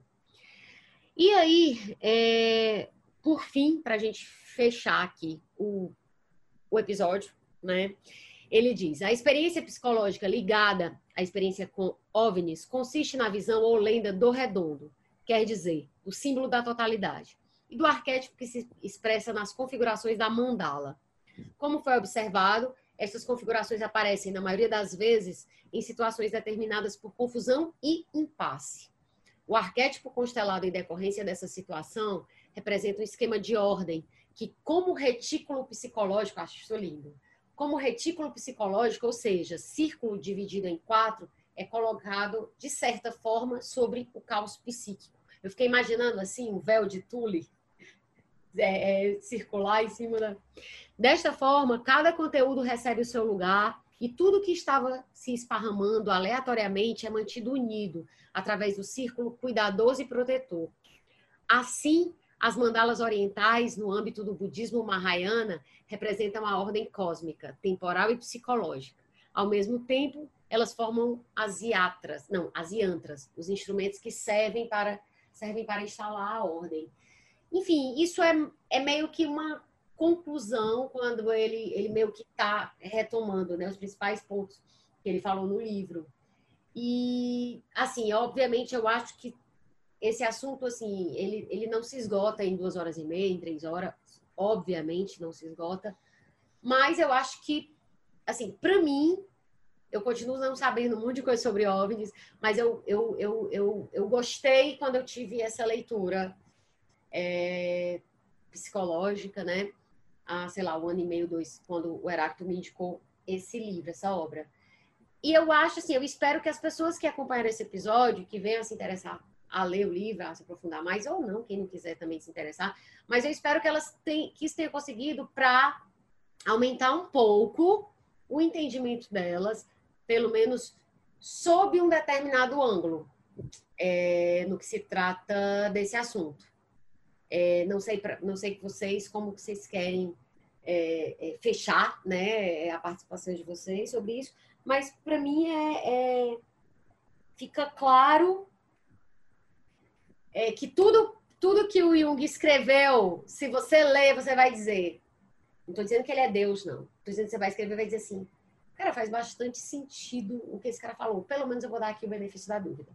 É a sensação que eu tenho quando eu leio a, é, eu leio esse texto e, e, já li qualquer outra coisa dele é, em geral, mas esse texto especificamente. Então aumentou a minha compreensão é, sobre a alma, né, em, em geral, e sobre esse fenômeno específico em particular. É isso. Tô, te, parece que eu estou fazendo a redação, né? Eu estou terminando fazendo a conclusão da redação. Agora vocês podem falar. E eu vou concluir dizendo The truth is out there. eu pensei que ele ia dizer. Eu Não vou, era tipo o contrário. dizendo um beijo para Aparecida. Aí ele vai dizer, e o beijo Aparecida? E tu, Fernando?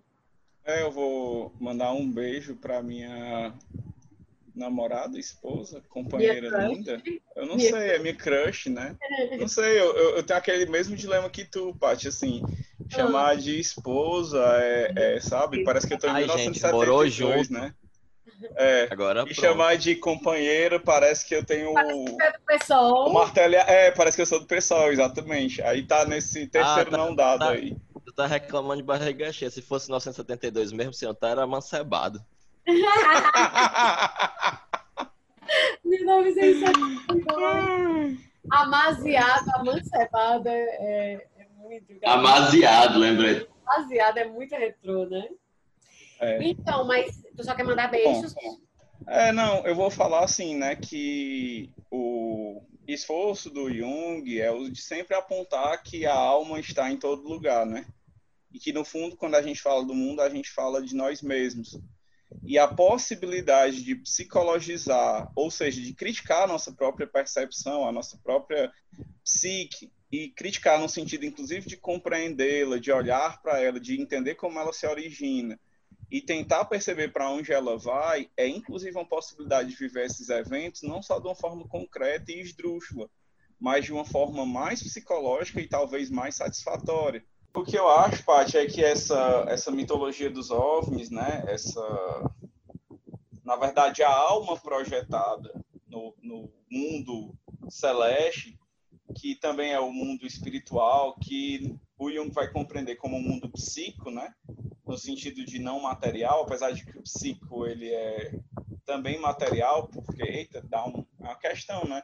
o Jung ele vai, ele vai adotar uma postura que nem é uma postura espiritualista e nem é uma postura materialista. Ele vai falar da coisa na psique, né? Ou seja, a gente só pode falar daquilo que a gente percebe. A, a metafísica, ela é inacessível para a gente. Então, tanto o materialismo quanto o espiritualismo, eles são unilaterais e são possíveis em alguma medida, né? Mas eu acho que na medida que eu penso os OVNIs também como uma projeção do inconsciente e também como uma possibilidade de realização do si mesmo, eu posso também desbravar um novo caminho e uma nova resposta para a minha vida, né? Então, acho que isso é, esse é o grande valor, talvez, do que a gente como Jungiano faz, né? O Jung, ele dizia assim, olha, se a psicologia não serve para explicar o cotidiano, ela não serve para nada. E a gente não pode se esquecer disso, né? o nosso trabalho é um trabalho prático, que se mete com a vida de verdade. E é por isso que a gente está lascado. E a gente é doido. E a gente só se mete nisso porque a gente também é muito doido. E pretedianados, é, né? mesmo, vocês são. Eu é. acho. Se eu ter coragem de fazer terapia, ser terapeuta, eu acho que é, é muita coragem. É, e, e a gente tem que entender que está no campo da necessidade que a gente só se envereda nesse caminho porque também a nossa vida está entrelaçada nisso, né? Que não é um, não é uma diversão intelectual, porque se a gente se meter nisso por uma diversão intelectual, a gente vai só lascar a vida dos outros, Sim. né? E quem sou eu para estar tá aqui dando lição de moral, né? É, já tô dando, desculpa aí, mas é isso. E é isso, gente. É, agora a gente vai para as dicas de hoje. É, os dois, na verdade, assim, é o livro que é um mito moderno sobre coisas vistas no céu, do Jung.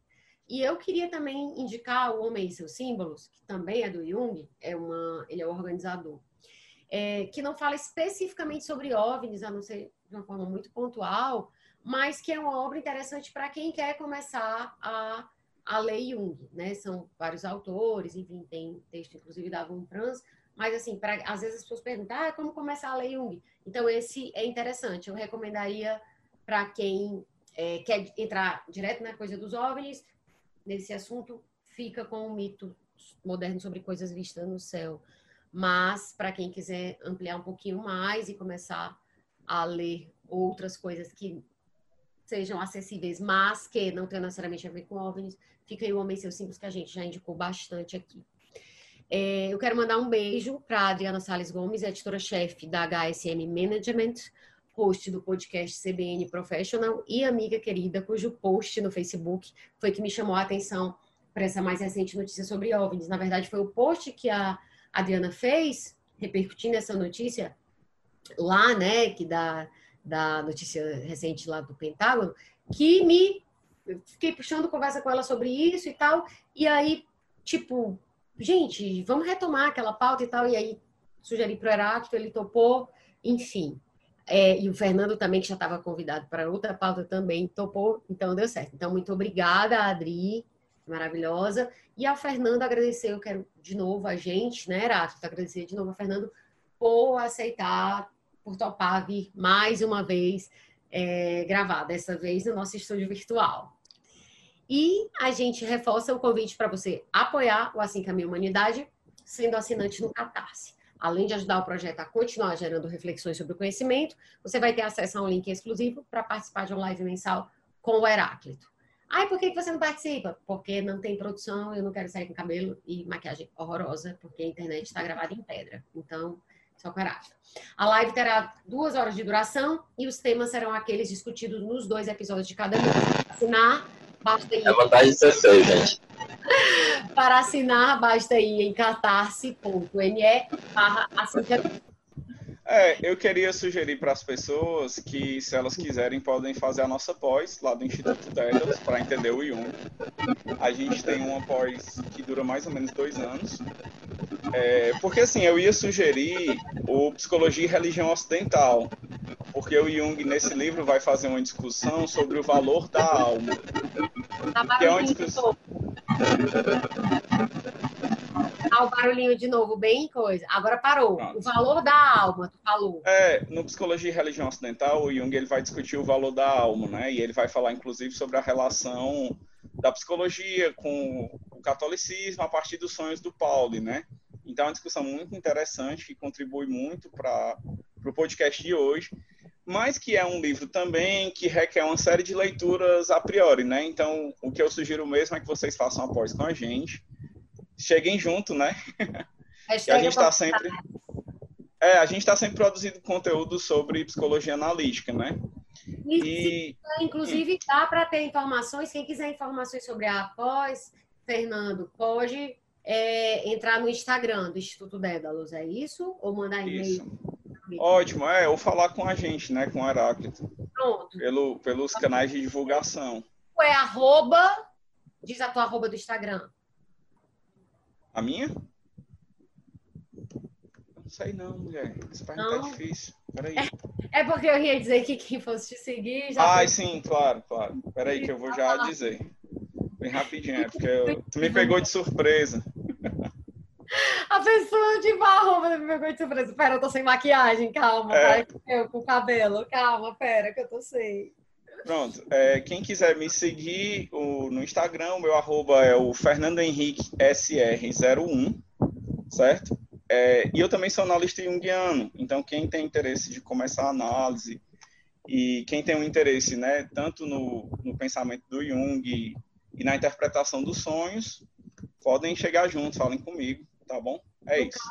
Quem quiser saber mais sobre a pós e, e psicologia clínica, procura o Instagram do Heráclito ou do Fernando. O do Fernando já foi dado agora, o do Heráclito vocês já sabem. Se vocês não souberem, vocês vão descobrir fácil. É só entrar no Instagram da Assim Caminha, que depois que já já vou falar.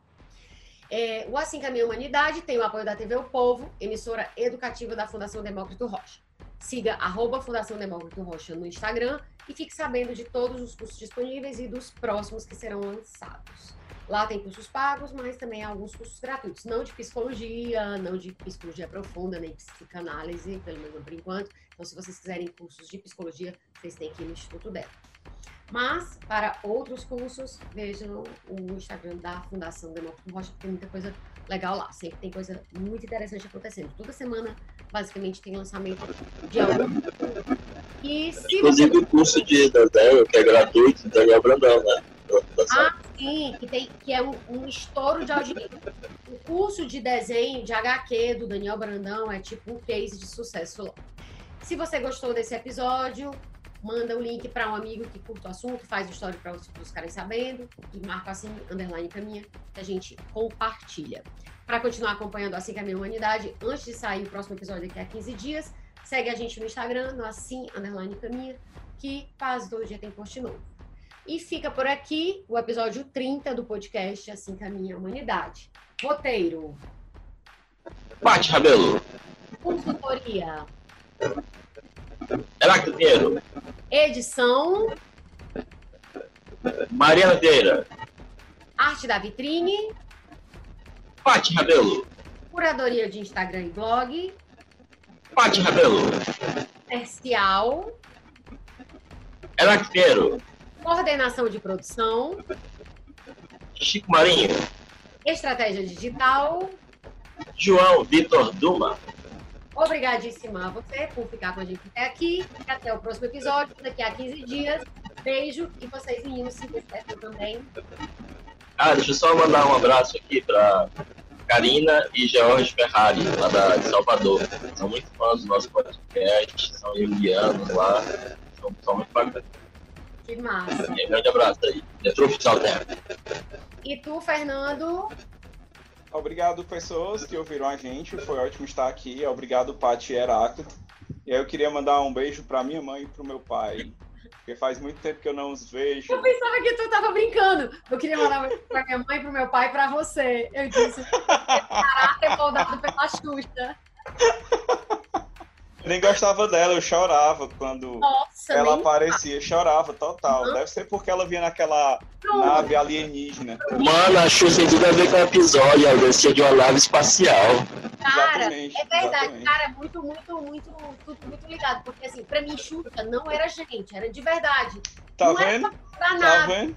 E nem era só por causa da nave, é porque ela era uma entidade, era uma coisa da vida, era a coisa mais importante da minha vida durante a minha infância. Meu Deus, era a coisa mais importante. A pessoa que foi, teve o canal ter moldado pela Xuxa, mas, cara, definiu a minha existência toda. Era tipo.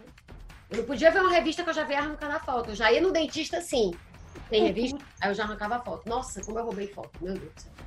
As revistas todas rasgadas e eu.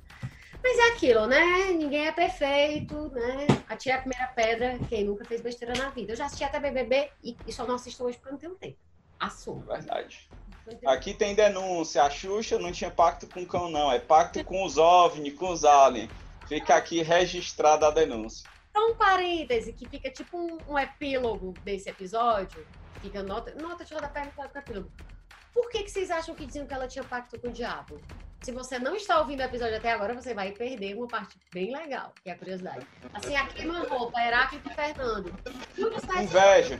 pacto com o diabo. É só inveja? Rapaz, não sei. Acho que tem inveja aí no meio, mas é, as pessoas não conseguem entender muito como é que se dá o sucesso, né? Sim. Então, é- era muito engraçado. é, quando meu pai foi vice-governador, nossa, seu pai tem muita sorte, né? Virou vice-governador. Aí parece que um dia ele tava andando assim, "Ei, vem cá, tu que tá passando aí, É, sabe? É, é, é como se não. é, então só pode ter sido por capeta, né? Sim. Não existe uma explicação humana que, que consiga dar conta desse tipo de sucesso, né? Então tem que ser uma explicação sobrenatural. Cara, é Parece muito isso, né? Como foge. imagina a culpa de uma menina cristã, né? Que eu era. A, meni- a culpa de uma menina cristã que tinha um ídolo, ídolo, que era uma palavra terrivelmente criticada na Bíblia, que ainda mais diziam que esse ídolo tinha um pacto com o demônio. Se você botasse o disco, menino, era tipo mixed feelings, totalmente do meu coração, mas mesmo assim a idolatria venceu. E eu só parei quando eu enjoei. Mas assim, cara, a Xuxa é realmente uma coisa que já tem muitos estudos, né? O pessoal já, já fez dissertação e tudo, mas é, é o tipo de, de fenômeno pop é, é realmente que nem ET, é pra ser porque É porque é inexplicável mesmo. Xuxa, a rainha dos baixinhos, né? A galera do catecismo ficou com ressentimento, porque as crianças preferem a Xuxa. Quer dizer, é verdade isso que você tá falando? É Não, eu tô só frescando, né? Mas Ah, assim, tá. ela é porque ela se tornou muito, muito, muito popular. E aí eu vou concordar com o Heráclito. Eu acho que a gente tem um certo ressentimento de quando as pessoas é, conseguem ir para um nível que a gente jamais se imaginaria, por exemplo, né? É, na verdade, É um dodói típico esse. essa questão do pacto com o diabo, Heráclito, eu tô lembrando que no episódio que a gente fala de fama, justamente a gente, a gente tocou nesse assunto também do pacto com o diabo, da fama, lá, lá, lá, a coisa do Fausto. Rapaz, se para ficar rico você só fazer um pacto com o diabo, já teriam centenas de bilionários aí, porque eu tenho certeza que uma galera ia trocar na hora. Na hora. É mesmo que é mentira, porque não tem, entendeu? É pouca gente no Brasil que é rico. Tu acha que a pessoa que nasce numa comunidade, diabo chega a ser, o cara tu é rico, só quer tu toma? Não, calma, não, não, não, vai, vai, me dá o dinheiro. Lógico. Tem razão, tem muita razão. Mas é isto. Então agora vamos. Agora a gente dá tchau de verdade, gente. Porque quem. A gente tá que nem a Marvel. Botando cenas pós-crédito. Cena pós-créditos. A Xuxa apareceu nessa cena pós-crédito. É, Xuxa na pós-créditos e, gente, pronto. Agora a gente vai. Super Xuxa contra o Baixo Astral, cara. E, agora... e tem um episódio da Xuxa, a Xuxa participou do filme dos Trapalhões e a Guerra dos Planetas. Tudo a ver com o episódio. É, tudo a ver com o episódio. Mas, ó, mas um beijo, gente. Agora acabou. Tchau, gente. Agora acabou. Vai embora. Valeu. Tchau, tchau. Tchau. Tchau. Beijo.